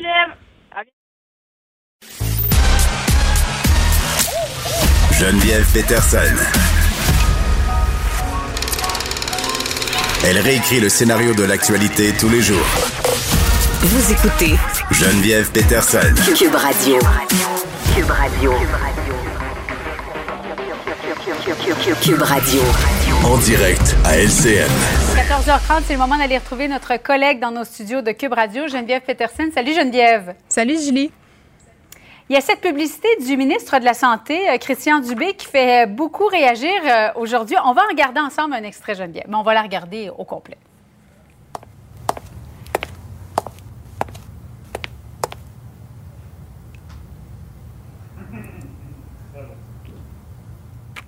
Alors, moi, là, ça fait plus mal qu'une bine. Là, je me suis dit, fais-toi vacciner, OK. Je comprenais pas, Geneviève. As-tu compris, toi?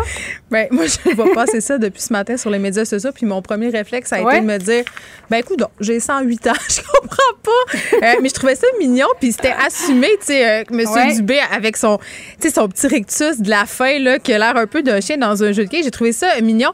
Puis euh, tout de suite, je me suis demandé qu'est-ce que ça voulait dire? Et quand je me demande ça, Julie, qu'est-ce que je fais?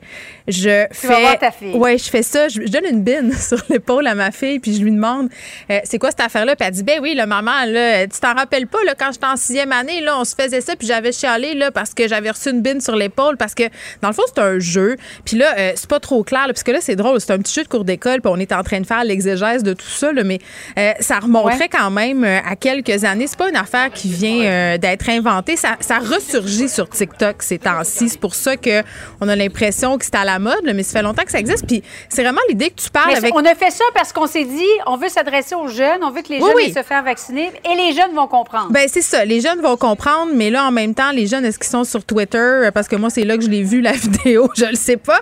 Mais mais l'idée c'est si tu vois le petit signe rond, euh, tu as une bine d'envie donc le message c'est si tu vois le petit signe rond que M. Dubé fait, euh, tu vas aller te faire vacciner puis ça fait pas plus mal euh, qu'une bine. D'ailleurs, Manon mm. Massé s'est mis de la partie, elle a aussi fait ce vidéo là exactement le même en faisant le petit rond, mais tu sais est-ce que ça parle aux jeunes? Je pense que c'est ça la question qu'il faut se poser. Je riais parce que tantôt je voyais François Legault qui, qui repartageait euh, la vidéo de M. Dubé. Puis là, il disait Ouais, je suis pas sûre de comprendre. Puis je voulais la partager quand même. Fait que je me C'est normal. Je me dis Ah, Manon Massé aussi a dit Je suis pas sûre de comprendre, mais bon, je vais aller me faire vacciner, j'embarque. Fait que ça fait comme partie. est-ce que dans le fond, J'allais dire, je, m'excuse de t'interrompre, je viens, mais j'allais dire, est-ce qu'on n'aurait pas dû prendre euh, une Sarah-Jeanne Labrosse ou Pierre-Luc Funk pour faire la publicité? Ben c'est là où, je veux en venir parce que euh, je pense que ça fait partie de la stratégie de communication de dire que oh nous les adultes on comprend pas donc c'est donc bien cool puis c'est donc bien jeune.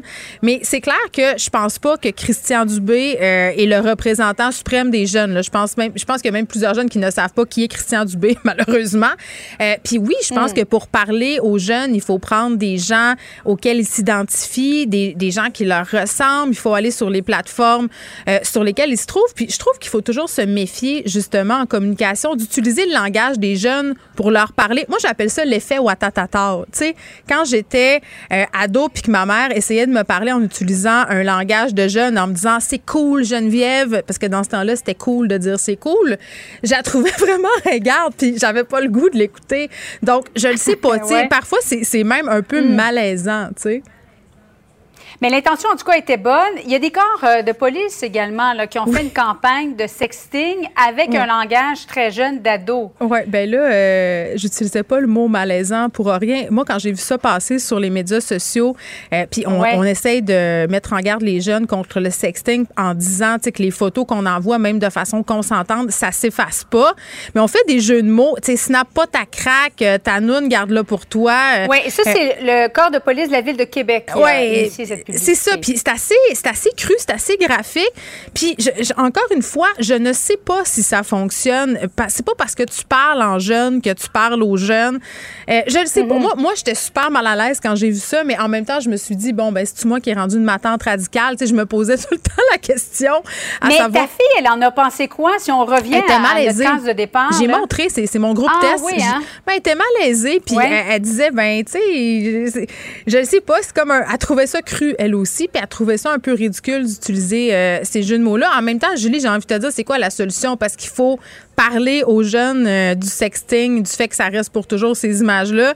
Euh, les corps de police ont leur rôle à jouer là-dedans. Ils ont essayé d'aller parler le même langage que les jeunes, d'aller sur le terrain, de pas avoir l'air justement d'une gang de vieux ringards. Donc, je dis pas que c'est raté, mais ça suscite en tout cas les discussions, ça suscite parfois même le malaise. Moi, ça m'en a créé un, puis c'est peut-être ça le but aussi. Hein? Tu sais, si tu es mal à l'aise, t'en parles, tu essaies de te questionner là-dessus, mais, mais je le sais pas. Puis tu sais, il va falloir qu'on se penche là-dessus euh, dans les prochaines années parce que nous, on fait partie des utilisateurs de médias sociaux de première génération. Là, moi, je suis beaucoup sur Facebook et mhm. tout ça. Les plus jeunes sont sur Instagram, qu'on connaît plus, mais TikTok, moi, honnêtement, je connais pas ça, puis j'ai abandonné. Là. Je cherche pas à comprendre. J'assume ma matantisation. Mais tu sais, il va falloir comprendre comment communiquer sur ces plateformes-là aussi. Là. Ouais. Oui, tu disais, tu avais quel âge? Tu te sentais quoi, 108 ans? Ah, 108 ans. C'est ça, 108 ans. C'est l'âge que j'avais. Merci beaucoup, Geneviève. Merci. Salut, bon après-midi à toi. Geneviève Peterson, la déesse de l'information. Vous écoutez Geneviève Peterson, Cube Radio. Est-ce que vous vous rappelez d'un moment quand vous étiez ado, là, un moment où vous flâniez dans votre ville en se disant Mon Dieu, qu'il n'y a rien à faire, il n'y a aucun but dans vie. Moi, j'étais au Saguenay, puis tout ce qu'il y avait à faire pour vrai, c'était aller se faire des feux de camp puis construire des camps. Mais euh, pour avoir euh, parlé avec des gens qui ont grandi en ville, les choses qu'il qui avait à faire dans ce temps-là, c'était aller dans les parcs. Ça n'a pas vraiment changé depuis le temps. J'ai souvent l'impression que les ados lambinent, flânent, euh, sont un peu persona non grata aussi dans les espaces publics des villes. Puis c'est le sujet d'un article qui a attiré mon attention. Ça a été publié sur Bloomberg City Lab. C'est un article, malheureusement, qui est en anglais seulement mais qui pose la question suivante est-ce qu'on a assez d'espace public pour les jeunes filles? Puis, tu sais, c'est intéressant parce que euh, c'est de définir l'espace en fonction des genres. Là, je me posais des questions, je me disais, on est-tu encore là-dedans en 2021 Mais, mais c'était super intéressant. Puis, on va en discuter avec Nathalie Boucher, qui est directrice et chercheuse à l'organisme, euh, pardon, Respire. Bonjour, Madame Boucher. Bonjour. Bon, juste pour expliquer un peu, euh, c'est quoi Respire? Là, faites la promotion de l'aménagement, la revitalisation, l'utilisation des espaces urbains euh, par la recherche en sciences sociales. Donc, vraiment, vous vous penchez sur ces questions-là euh, que j'évoquais au début du segment. Pensez des espaces urbains pour les jeunes filles, est-ce que c'est rétrograde? rétrograde, certainement pas. Ben, c'est ça. Je, rebondis sur ce que vous dites là moi aussi, quand j'étais jeune, je, je, ne trouvais pas ma place. On traînait euh, sur la voie ferrée des heures et des heures. mais j'ai toujours mis la faute à la banlieue dans laquelle j'avais grandi. Alors que quand j'ai commencé à travailler là-dessus il y a quelques années, Euh, en fait, le problème, c'est d'être une jeune adolescente. C'est ça qui est le problème, peu importe l'environnement où on se trouve. C'est vrai. Puis nos parents, ils veulent jamais qu'on aille nulle part parce que, bon, on peur euh, qu'on fasse des mauvaises rencontres et tout ça. Puis moi, ce que je, déplorais quand j'avais cet âge-là, puis c'est ce que je constate avec ma fille, c'est qu'il y a beaucoup d'installations sportives dans les villes. C'est bien.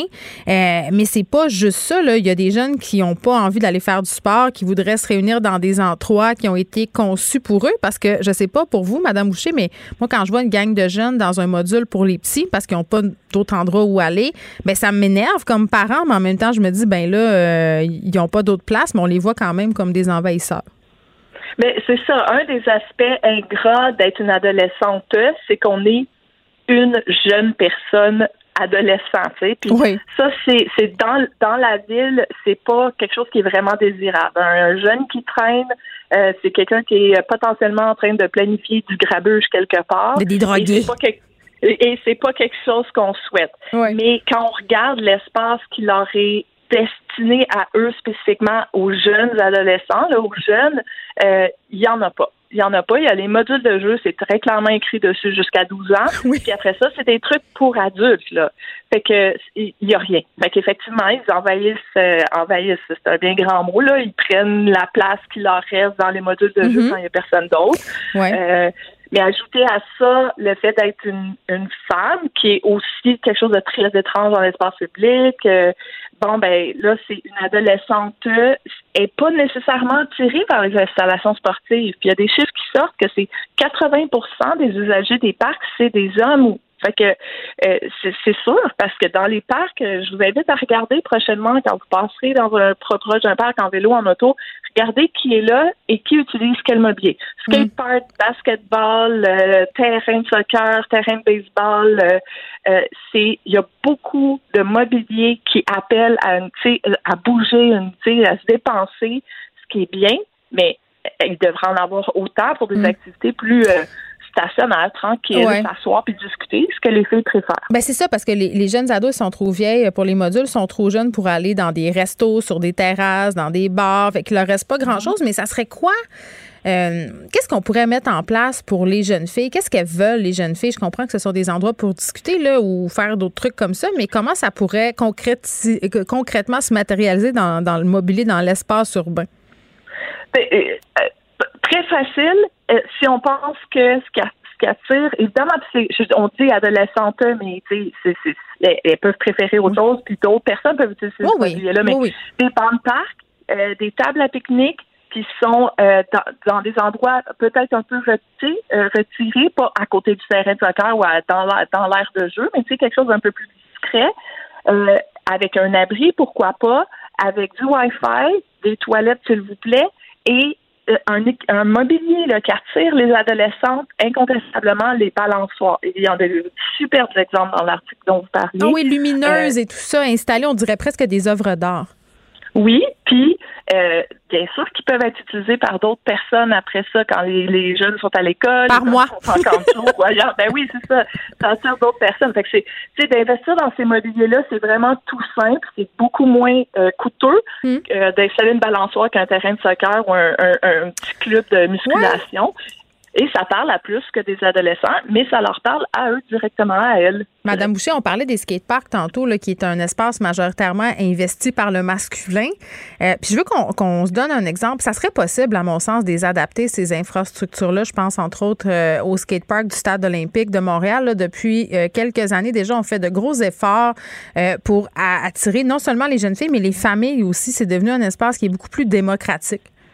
Mm Ben, je pense que c'est vrai que moi, j'ai envie de, pointer notre responsabilité en tant qu'adulte aussi, en tant que parents, d'encourager nos filles à sortir, d'encourager nos filles à, aller dans les skateparks, tu sais, peut-être à les accompagner une première fois, deuxième fois, puis après, ben, c'est peut-être juste des gars qui sont là, mais c'est pas grave, tu peux y aller aussi. À sortir, les, les filles ont fréquentent beaucoup moins les parcs, entre autres parce qu'à la maison, le point de départ, on les encourage pas à le faire. Mais les gens ont peur. On, a toujours peur de l'agression sexuelle. On va pas se compter de cachette. Là. Moi, la raison pour laquelle j'avais pas le droit de traîner d'un parc, passer telle heure, puis la raison pour laquelle j'ai interdit à ma fille de traîner d'un parc, passer telle heure, c'est celle-là. Puis je vais vous dire une affaire. Euh, Madame Boucher, je veux dire, si on pense à des espaces pour les jeunes filles, je veux bien, mais il faudrait que ce soit sécuritaire. Là. Je m'imagine juste des vieux pervers se dire, je vais aller là, il y a plein de chair fraîche. Là. Oui, ben, ben c'est une question qui se qui se pose dans tous les sens. Si on est si on veut des espaces plus sécurisés en ville, il faut qu'ils soient euh, sécuritaires pour tout le monde, mhm. et les garçons et les filles. Euh, puis euh, je je serais portée à dire que nos villes présentement sont de façon générale assez sécuritaires. Bien sûr, on ne veut pas être la personne qui se fait agresser dans l'année dans le parc, mhm. mais on a quand même un bon gros travail de de de, de, de, de confiance euh, sociale puis de confiance envers soi-même puis nos jeunes filles pour dire euh, oui vas-y euh, vas-y prends ta place vas-y dans le parc dans le skate park vas-y au basketball vas-y t'asseoir sur le banc de parc jusqu'à 11 heures ou te balancer. Puis puis s'il y avait des, des, des installations comme du Wi-Fi, ça serait déjà un pas vers plus de, de sécurité, de sentiment de sécurité, et aussi de confort pour les, jeunes. On a quelques parcs à Montréal où le Wi-Fi est là et fourni. Oui. Est-ce qu'il est constant? Est-ce que c'est, c'est acquis? Euh, c'est pas la super haute vitesse. non, on n'est pas là, on n'est pas là. Puis c'est pour ça que les jeunes se retournent, se retournent des fois vers des, des restos des, des, restos pas chers comme les McDo où ils vont parce que ça coûte pas cher à rentrer, c'est euh, sécuritaire, ils peuvent mm. rester là longtemps, brancher leur téléphone et ouais. sont à côté. Puis tu sais, ce, sujet de discussion-là, je le trouve riche parce que, tu sais, ça, ça, a l'air de se dire, OK, c'est juste du mobilier urbain, mais, mais si les jeunes ont rien à faire, ont pas de but, puis air, ça donne lieu à toutes sortes de comportements qu'on veut pas, là. Tu sais, je veux dire, quand tu as quelque chose à faire, quand tu as un endroit où aller, puis que c'est le fun, ça détourne ton attention de bien des choses. En tout cas, moi, c'est ce que je trouve. Ben, il y a, rien qui est destiné aux jeunes puis encore moins aux adolescents. Il y a rien spécifiquement. Fait qu'est-ce qu'est-ce qu'est-ce qu'on ferait à leur place en fait? Qu'est-ce qu'on a fait à leur ben place? Tu vas passer par là. Tu vas veger dans un parc euh, puis tu fais rien. Mais tu fais rien. Fait que au final, on, on a le on, ils font rien. C'est pas grand chose. C'est assez inoffensif même. Mais des jeunes qui traînent dans un parc, de notre perspective à nous, c'est louche, ça devrait pas arriver alors que euh, on se met à leur place et on comprend que bon, euh, mm. on grattait peut-être la table avec un crayon, mais au, au, final, c'est assez, assez euh, doux. Là, oui, c'est assez inoffensif. oui. Nathalie Boucher, merci, qui est directrice et chercheuse à l'organisme Respire. Le, commentaire de Danny Saint-Pierre, un chef pas comme les autres. Traînais-tu dans les parcs, toi, Danny, quand t'étais ado? Oh boy! Moi, j'avais pas le droit euh, pendant quand même assez longtemps. Je me rappelle que près de chez nous, on avait deux écoles primaires collées. Puis quand les deux, bon, il y avait les cours de récréation, puis un escalier. Mhm. Puis les jeunes, les jeunes, le soir, allaient s'asseoir là, puis ma mère me disait Il se passe rien de bon là après 9 heures. Ah, j'ai déjà entendu ça après 8 heures, moi. Ah! oui, ça, c'est vraiment. On va revenir à ça. aïe, aïe, aïe. Eh non, moi, j'allais dans les parcs, puis il y avait des petits boisés louches. On pouvait faire des feux. On fumait une tonne de chanvre indien. On prenait des drogues récréatives. C'était pas clair. Mais c'était le fun. Ben, c'était tellement le fun. Puis, tu sais, euh, euh, ces drogues récréatives-là sont légales aujourd'hui, tu sais. Ben, c'est ça. Pour la plupart, où les gens font de la microdose puis se trouvent bien cool avec du LSD puis des affaires de même, mais tu sais Qu'est-ce qu'il y a à faire quand tu grandis en couronne? Moi, j'ai grandi à Laval, OK, à Vimont, puis qui est un super quartier pour grandir. Euh, il y a des cours, il y a des parcs, euh, mais tu sais, l'infrastructure à l'époque, elle était pas là. là. Puis tu sais, même si tu fais un skatepark... Puis la tolérance aussi, n'est pas là. Moi, je pense que Mme Boucher touche un point important. Quand on voit des jeunes dans des parcs, euh, des jeunes flânés dans des lieux publics, tout de suite, on veut les pousser de là. On veut les enlever. On ben trouve ça louche. On a peur du grabuge. Alors que, tu sais, et puis j'en parle dans la déesse des mouches à feu, à un moment donné, à il y a comme eu une espèce de de volonté. Je pense que ça venait du maire de l'époque. De, Comment s'appelait-il déjà? je sais pas si c'était Jean Tremblay euh, à cette époque. Il y a eu un règne d'une vingtaine d'années. Hein, oui, mais je sais pas je pense que j'étais dans l'entre-deux. Mais ce que je veux dire, c'est qu'il avait décidé de chasser les jeunes du centre-ville parce qu'il y avait des petits drogués au oh. skatepark puis des petits drogués au vieux port. Puis là, on venait d'investir des millions, tu comprends, pour oh se refaire une beauté. Puis on voulait pas que le vieux port, ça soit perçu comme étant un lieu de gros gigons. et de vagabonds. Il y avait de vagabondage puis de flânage. Puis là, tu avais le terminus euh, qui était dans ce coin-là où il y avait le trafic de drogue. Donc, tu sais, il y avait des affaires pas Mhm. catholiques qui se passaient. fait qu'il y avait beaucoup de répression policière. Oui. C'était quoi le résultat de ça? Ben, c'était qu'on on- on migrait vers des boisés. Oui. Euh, et là, il n'y en avait pas de surveillance. Et sûr. là, c'était dangereux. Oui. Et là, il s'en passait des affaires qui étaient gravissimes. Fait que Mhm. pousser les jeunes dans leur dernier retranchement puis les forcer à se cacher, c'est pas c'est pas une- la chose à faire si on veut éviter la catastrophe. Tu sais, la catastrophe qu'on craint parce que Oui. on veut pas qu'ils s'assoient dans les marches d'une école à 9 heures. Il y a une police qui passe aux heures. Ouais, puis tu sais, la, la répression comme ça, là, ça brise le, le lien de confiance avec l'autorité. Tu sais, pendant très longtemps, moi, euh, à, Ah chaque, oui. à chaque fois que je voyais un char de police, là, euh, je sentais que j'avais fait un mauvais coup. C'est vrai. Dès que je voyais des sirènes, je pensais qu'ils me partaient après. C'est pas parce que j'étais dans un stade paranoïde, là, mais on avait été groomés à avoir peur de ça, mauvais coup ou pas. Mm. Puis Ça m'a pris vraiment du temps avant de, d'accueillir la police pour son vrai rôle, qui est de servir, protéger, puis d'avoir l'empathie nécessaire Ouais, pour les regarder. prévenir. Là, à un moment donné, il y avait un, un policier de rue à Chicoute, puis je nommerai pas son nom parce qu'il est encore en vie, mais lui, là, c'était un peu un. Je pense qu'il était un peu à contre-courant. Là, je pense Oui. pas que son boss il avait dit de faire ça. Là. Fait que c'est pour ça que je veux pas le nommer. Il se promenait. Ben. Il venait au skatepark, il venait partout, il était tout seul avec son gun, puis ça, puis il venait, puis il savait exactement qu'est-ce qui se passait. Puis là, il disait, les petites filles, qu'est-ce que vous faites là?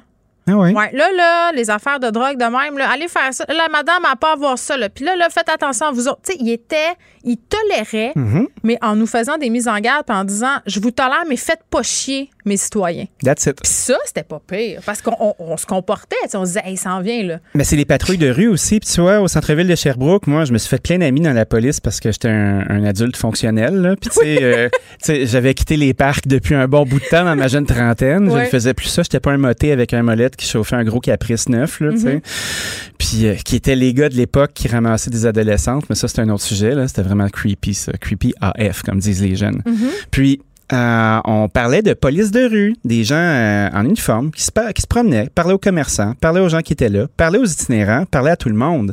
Puis ça crée une espèce de lien où t'as pas une société qui est hi- hiérarchisée tant que ça. Puis qui a peur de la police, puis qui Ouais. pose la police. Puis c'est pour ça que j'étais contente de voir que Denis Coderre revenait sur sa phrase malheureuse là, sur la consommation d'alcool dans les parcs après 20 heures, parce que c'était ça, là, ce qu'on vient de se parler, là, Oui. ça- ça- c'était la représentation même de, de cette problématique-là, c'est-à-dire de dire aux gens, hey, vous n'êtes pas capable de vous gérer dans un parc, euh, donc moi je vais vous gérer, puis il se passe rien bon dans un parc après 20 heures. Tu sais, c'est une vieille mentalité de mon oncle. Ben oui. Puis pour vrai, je, le salue d'être revenu sur. euh, Tout à fait. Bon, peut-être qu'il est revenu parce que il y avait une certaine grogne et qui veut euh, hein, regagner une certaine sympathie auprès du public, mais quand même. Euh, je- je- il faut le saluer euh, quand, Ouais, les gens euh, se trompent et l'avouent, je crois. Oui, puis j'ai euh, je repensais à ce qu'on se disait hier, puis on, a on a quand même été triggered mal sale.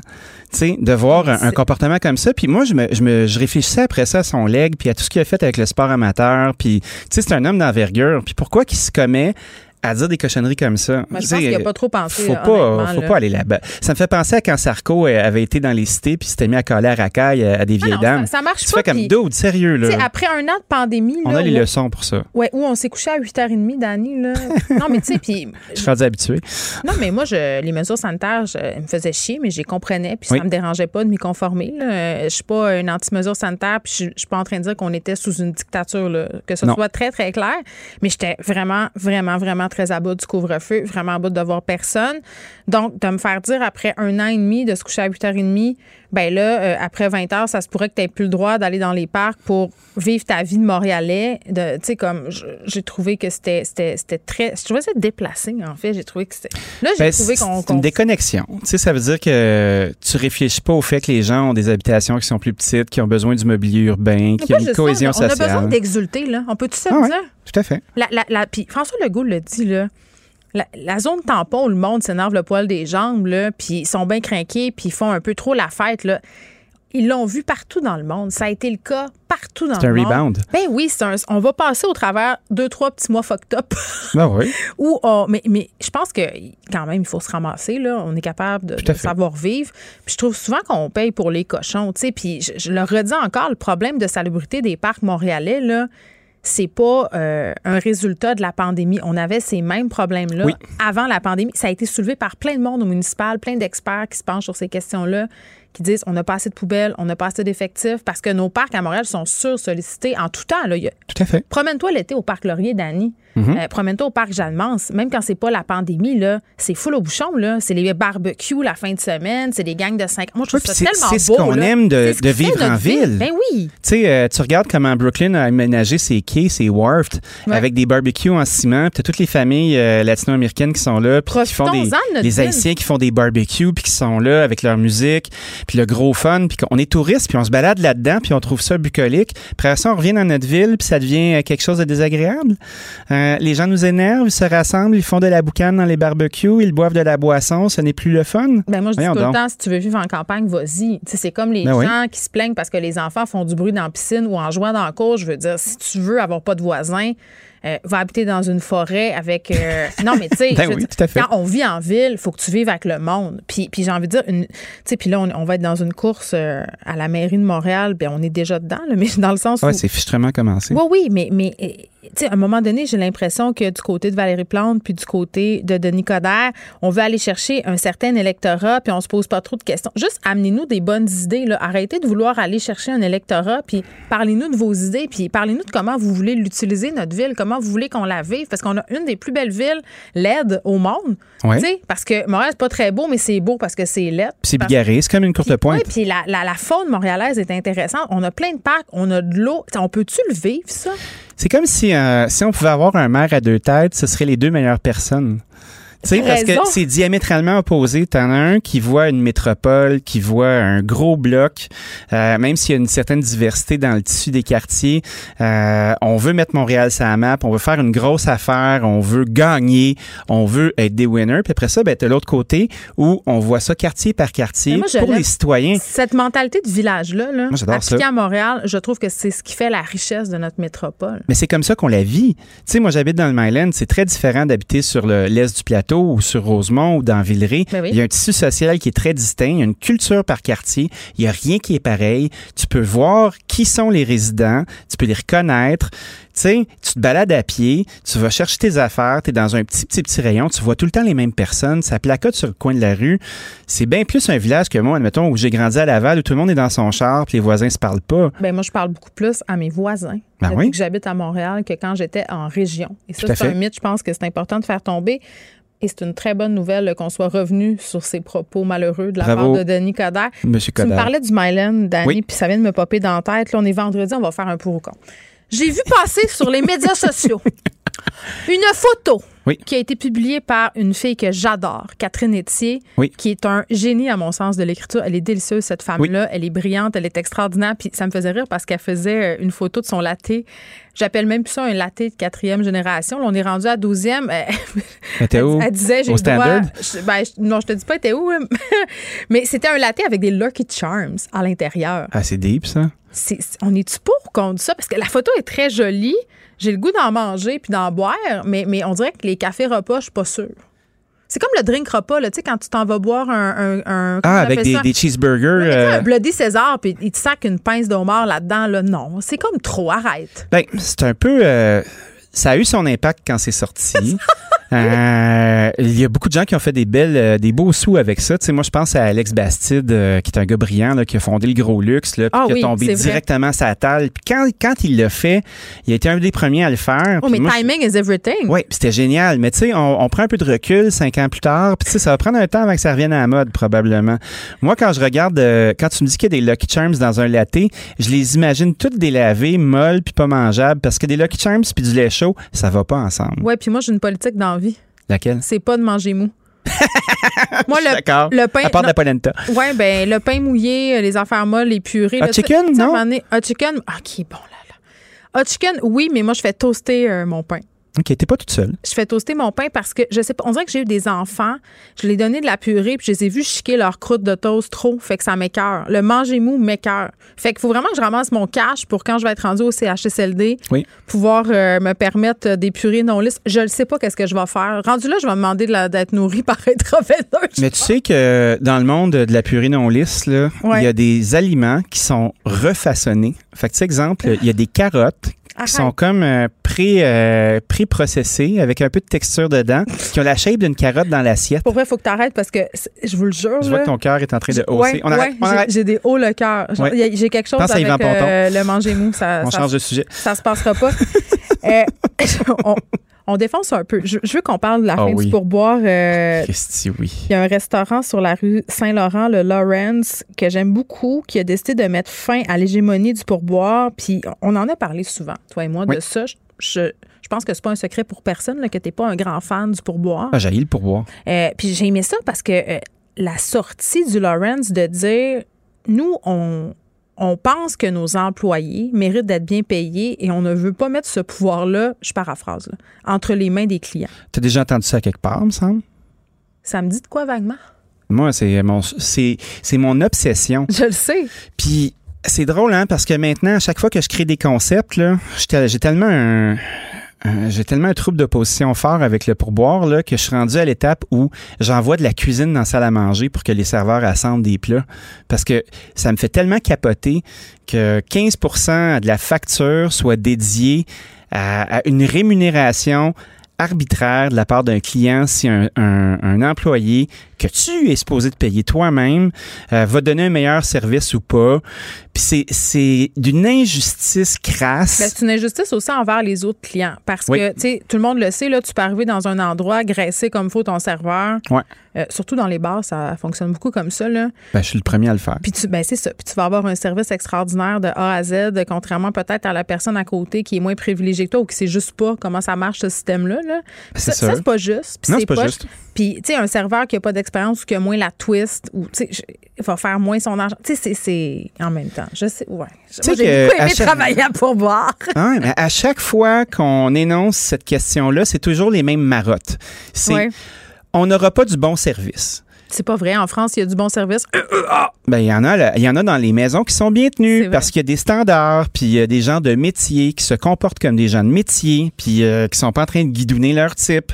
Fait que, tu sais, Ah oui, le, le cliché du serveur ou de la serveuse qui est smart avec toi juste au moment de te donner la facture, là. Ça, on vous voit, la Ah, gang. hein. On, on s'en rend compte, hein, juste vous dire. Mais je trouve ça dégradant pour les serveurs. Il y a plein de serveurs qui se sont retrouvés dans des positions aussi qui étaient en position de faiblesse parce qu'ils ils acceptaient de manger de la merde parce qu'ils voulaient pas perdre leur type, parce que tu avais de- un colon qui te faisait chier. On en parle-tu? C'est une forme de putasserie. Moi, j'ai Ben, moi, je été, suis bien d'accord avec ça. j'ai été barmée trop, trop longtemps pour ne pas te dire, Dani, que j'ai accepté l'inacceptable Oui.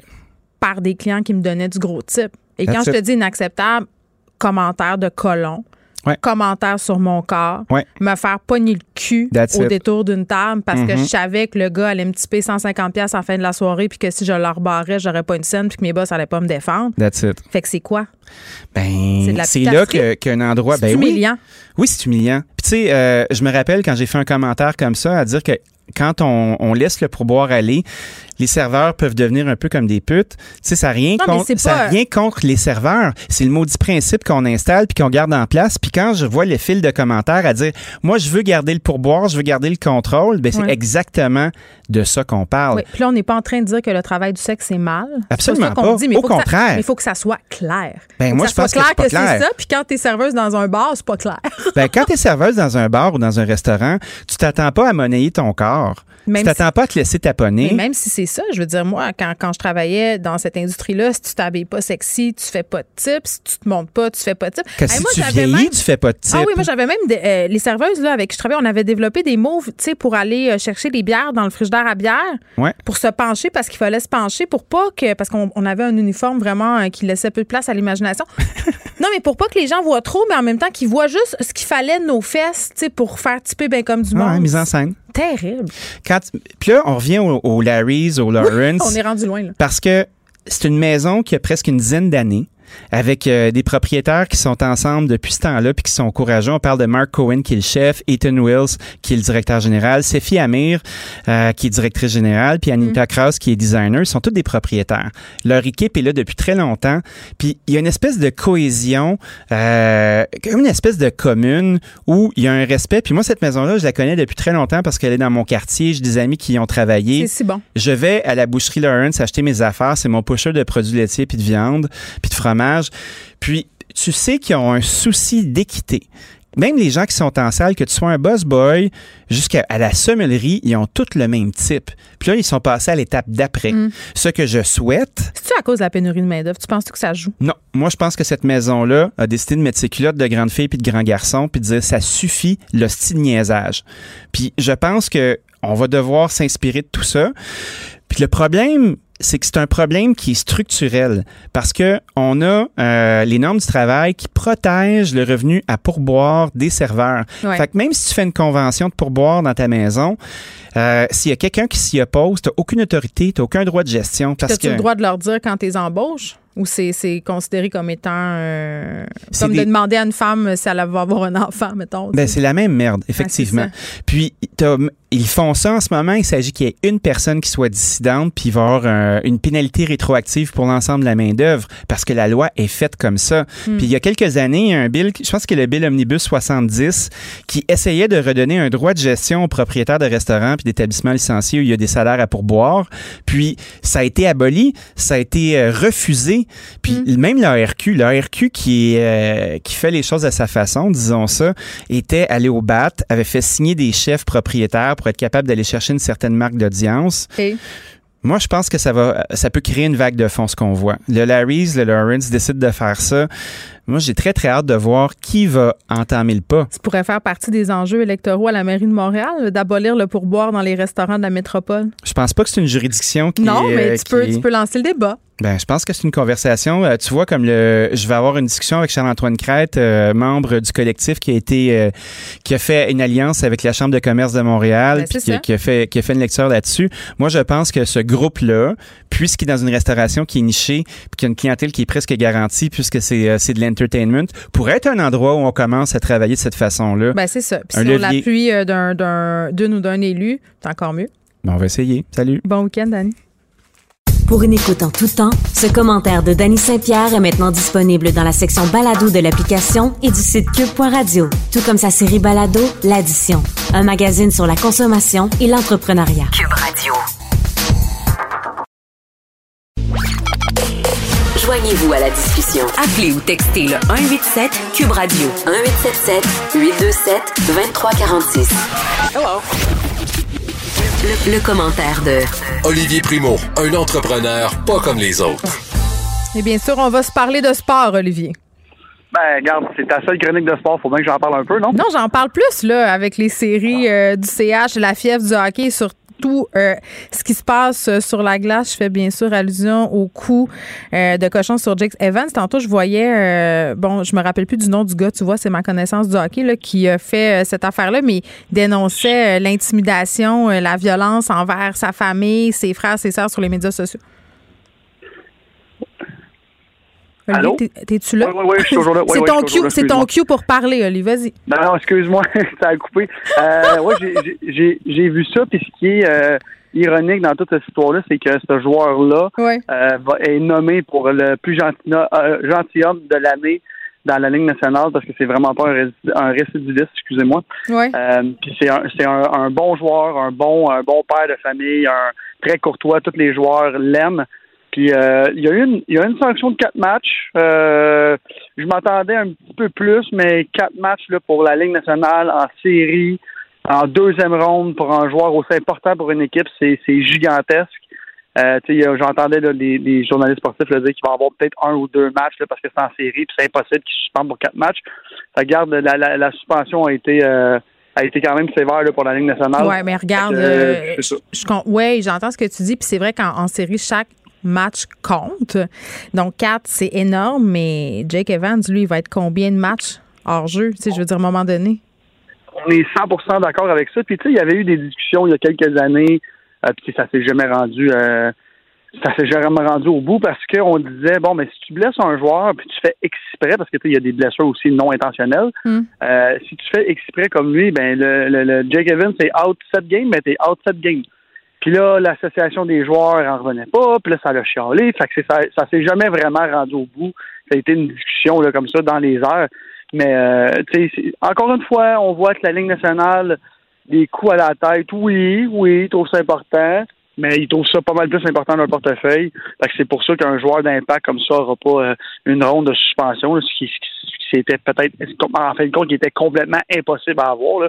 Mais euh, en fait, John, je le savais que tu allais parler de ça aujourd'hui, fait que je voulais juste te parler du Canadien en général. À quel point je voulais parler de l'engouement du Canadien de Montréal. Content?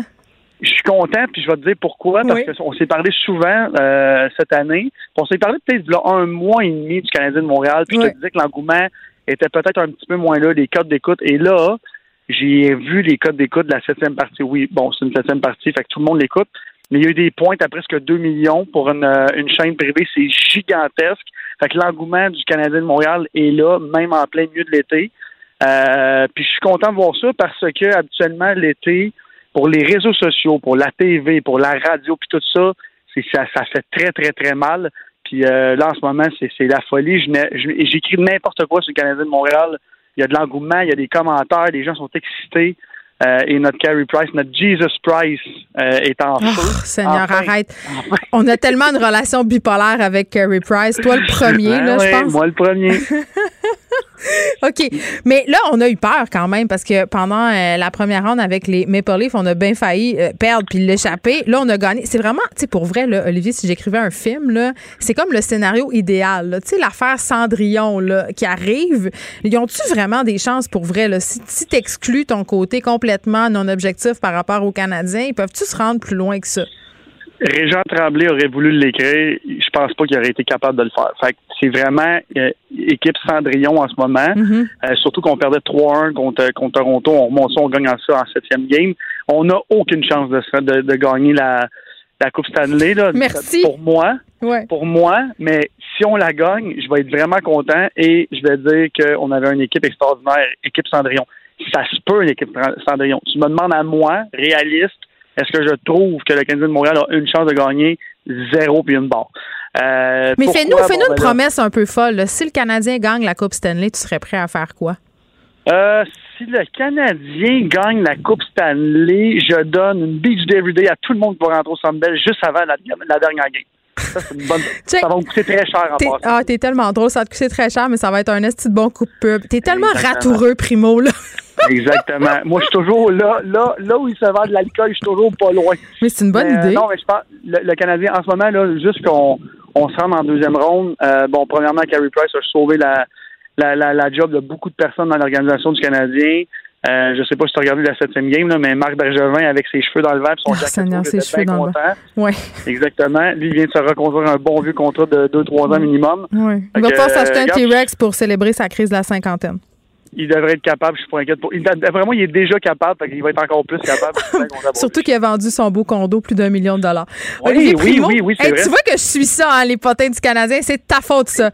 Bonne fin de semaine, profite bien du chaud temps. Bon week-end, bye tout le monde. Bye.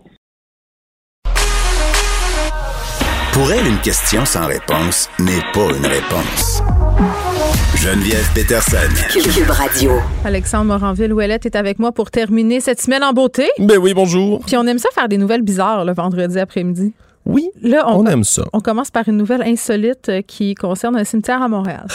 Puis il y en a qui ont sûrement déjà vu au cours de la semaine des, extraits vidéo là, de, de, ce qui se passe au cimetière Notre-Dame-des-Neiges en ce moment à Montréal. Un vidéo qui semble montrer ce qui s'apparente à des ossements d'êtres humains qui sont ah. comme déterrés dans la terre, juste l'autre côté d'un gros trou de marmotte qui se trouve à être juste sous une tombe. Fait que les marmottes font, font leur, euh, leur tanière dans le terrain du cimetière, puis eux autres, ils se bordent pas de ça, les ossements humains. Ben, c'est exactement ça. C'est qu'au cimetière Notre-Dame-des-Neiges, là, la direction a coupé dans les dernières années à peu près 20% des postes qui sont en place. Ah. Évidemment, ça, c'est des chiffres qui sont ramenés par le syndicat. Benoît dirait ramène un gardien de cimetière. Ben, sûrement, mais c'est peut-être ce que ça prendrait parce que là, le cimetière est très mal entretenu. C'est pas égal. Euh, il y a du gazon long à certains endroits. Il y a pas toujours de la machinerie qui passe. Ce que ça fait, c'est que les marmottes envahissent l'espace complètement. La nature reprend ses droits. La nature reprend ses droits, mais la nature, ça fait aussi en sorte que des marmottes, ça fait des trous.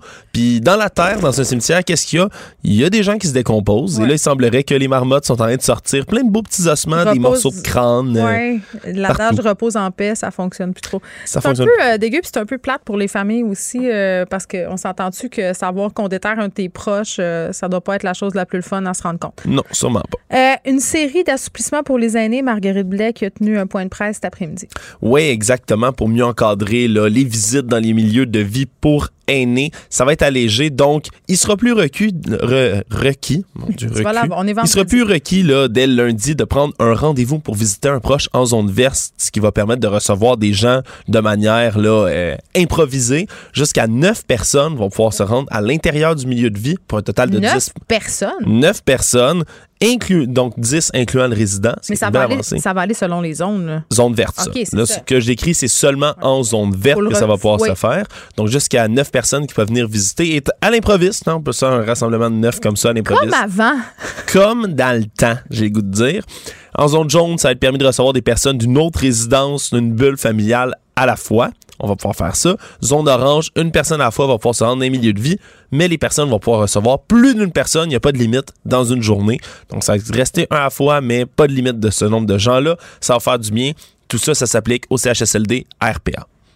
Bon, ben en tout cas, c'est des bonnes nouvelles parce que je pense que les personnes âgées en pouvaient plus d'être isolées. Ils ont vraiment souffert d'isolement. Puis, c'est quoi? Je trouvais que la réflexion qu'on devait avoir par rapport, parce qu'on s'est tous et tout déchirer la chemise un peu par rapport, oui, aux conditions de vie dans les CHSLD, mais aussi à la solitude des aînés. Puis j'ai entendu plusieurs aînés prendre la parole publiquement puis dire, ben je comprends pas ce que vous avez tous à capoter soudainement là, sur notre solitude, là, parce que dans la solitude, on a envie à tous les jours, pandémie ou pas, combien il y a de personnes âgées qui sont parquées dans des CHSLD, dans les RPA, qui n'ont jamais de visite, euh, des gens qui, à Noël, ont personne. Il y en a beaucoup plus qu'on pense. Là. Ça s'ajoute à la longue liste des enjeux qui ont, desquels on devrait se préoccuper, qui ont toujours été là, mais ça prend, on dirait, là, un événement percutant pour qu'on s'en rende compte. Les 215 corps là, de jeunes autochtones retrouvés, on, ça fait longtemps qu'on le sait que les pensionnats, c'était l'horreur. Ouais, mais, là, c'est maintenant tout d'un coup qu'on l'a en pleine Oui, puis il faut pas arrêter d'en parler, puis c'est la même chose avec les de vie euh, dans les CHSLD, dans les RPA. Tu sais, là, on en parle parce que ça a surgi dans l'actualité, mais quand ça va être fini, la pandémie, est-ce que ça sera encore au cœur de nos préoccupations? Je l'espère. On t'écoute dans quelques instants avec Mario Dumont. Merci à Frédéric Mockel, Maude Boutet, Luc Fortin à la recherche. Merci à Sébastien Laperrière à la mise en onde et merci à vous, les auditeurs. On se retrouve lundi. Cube Radio.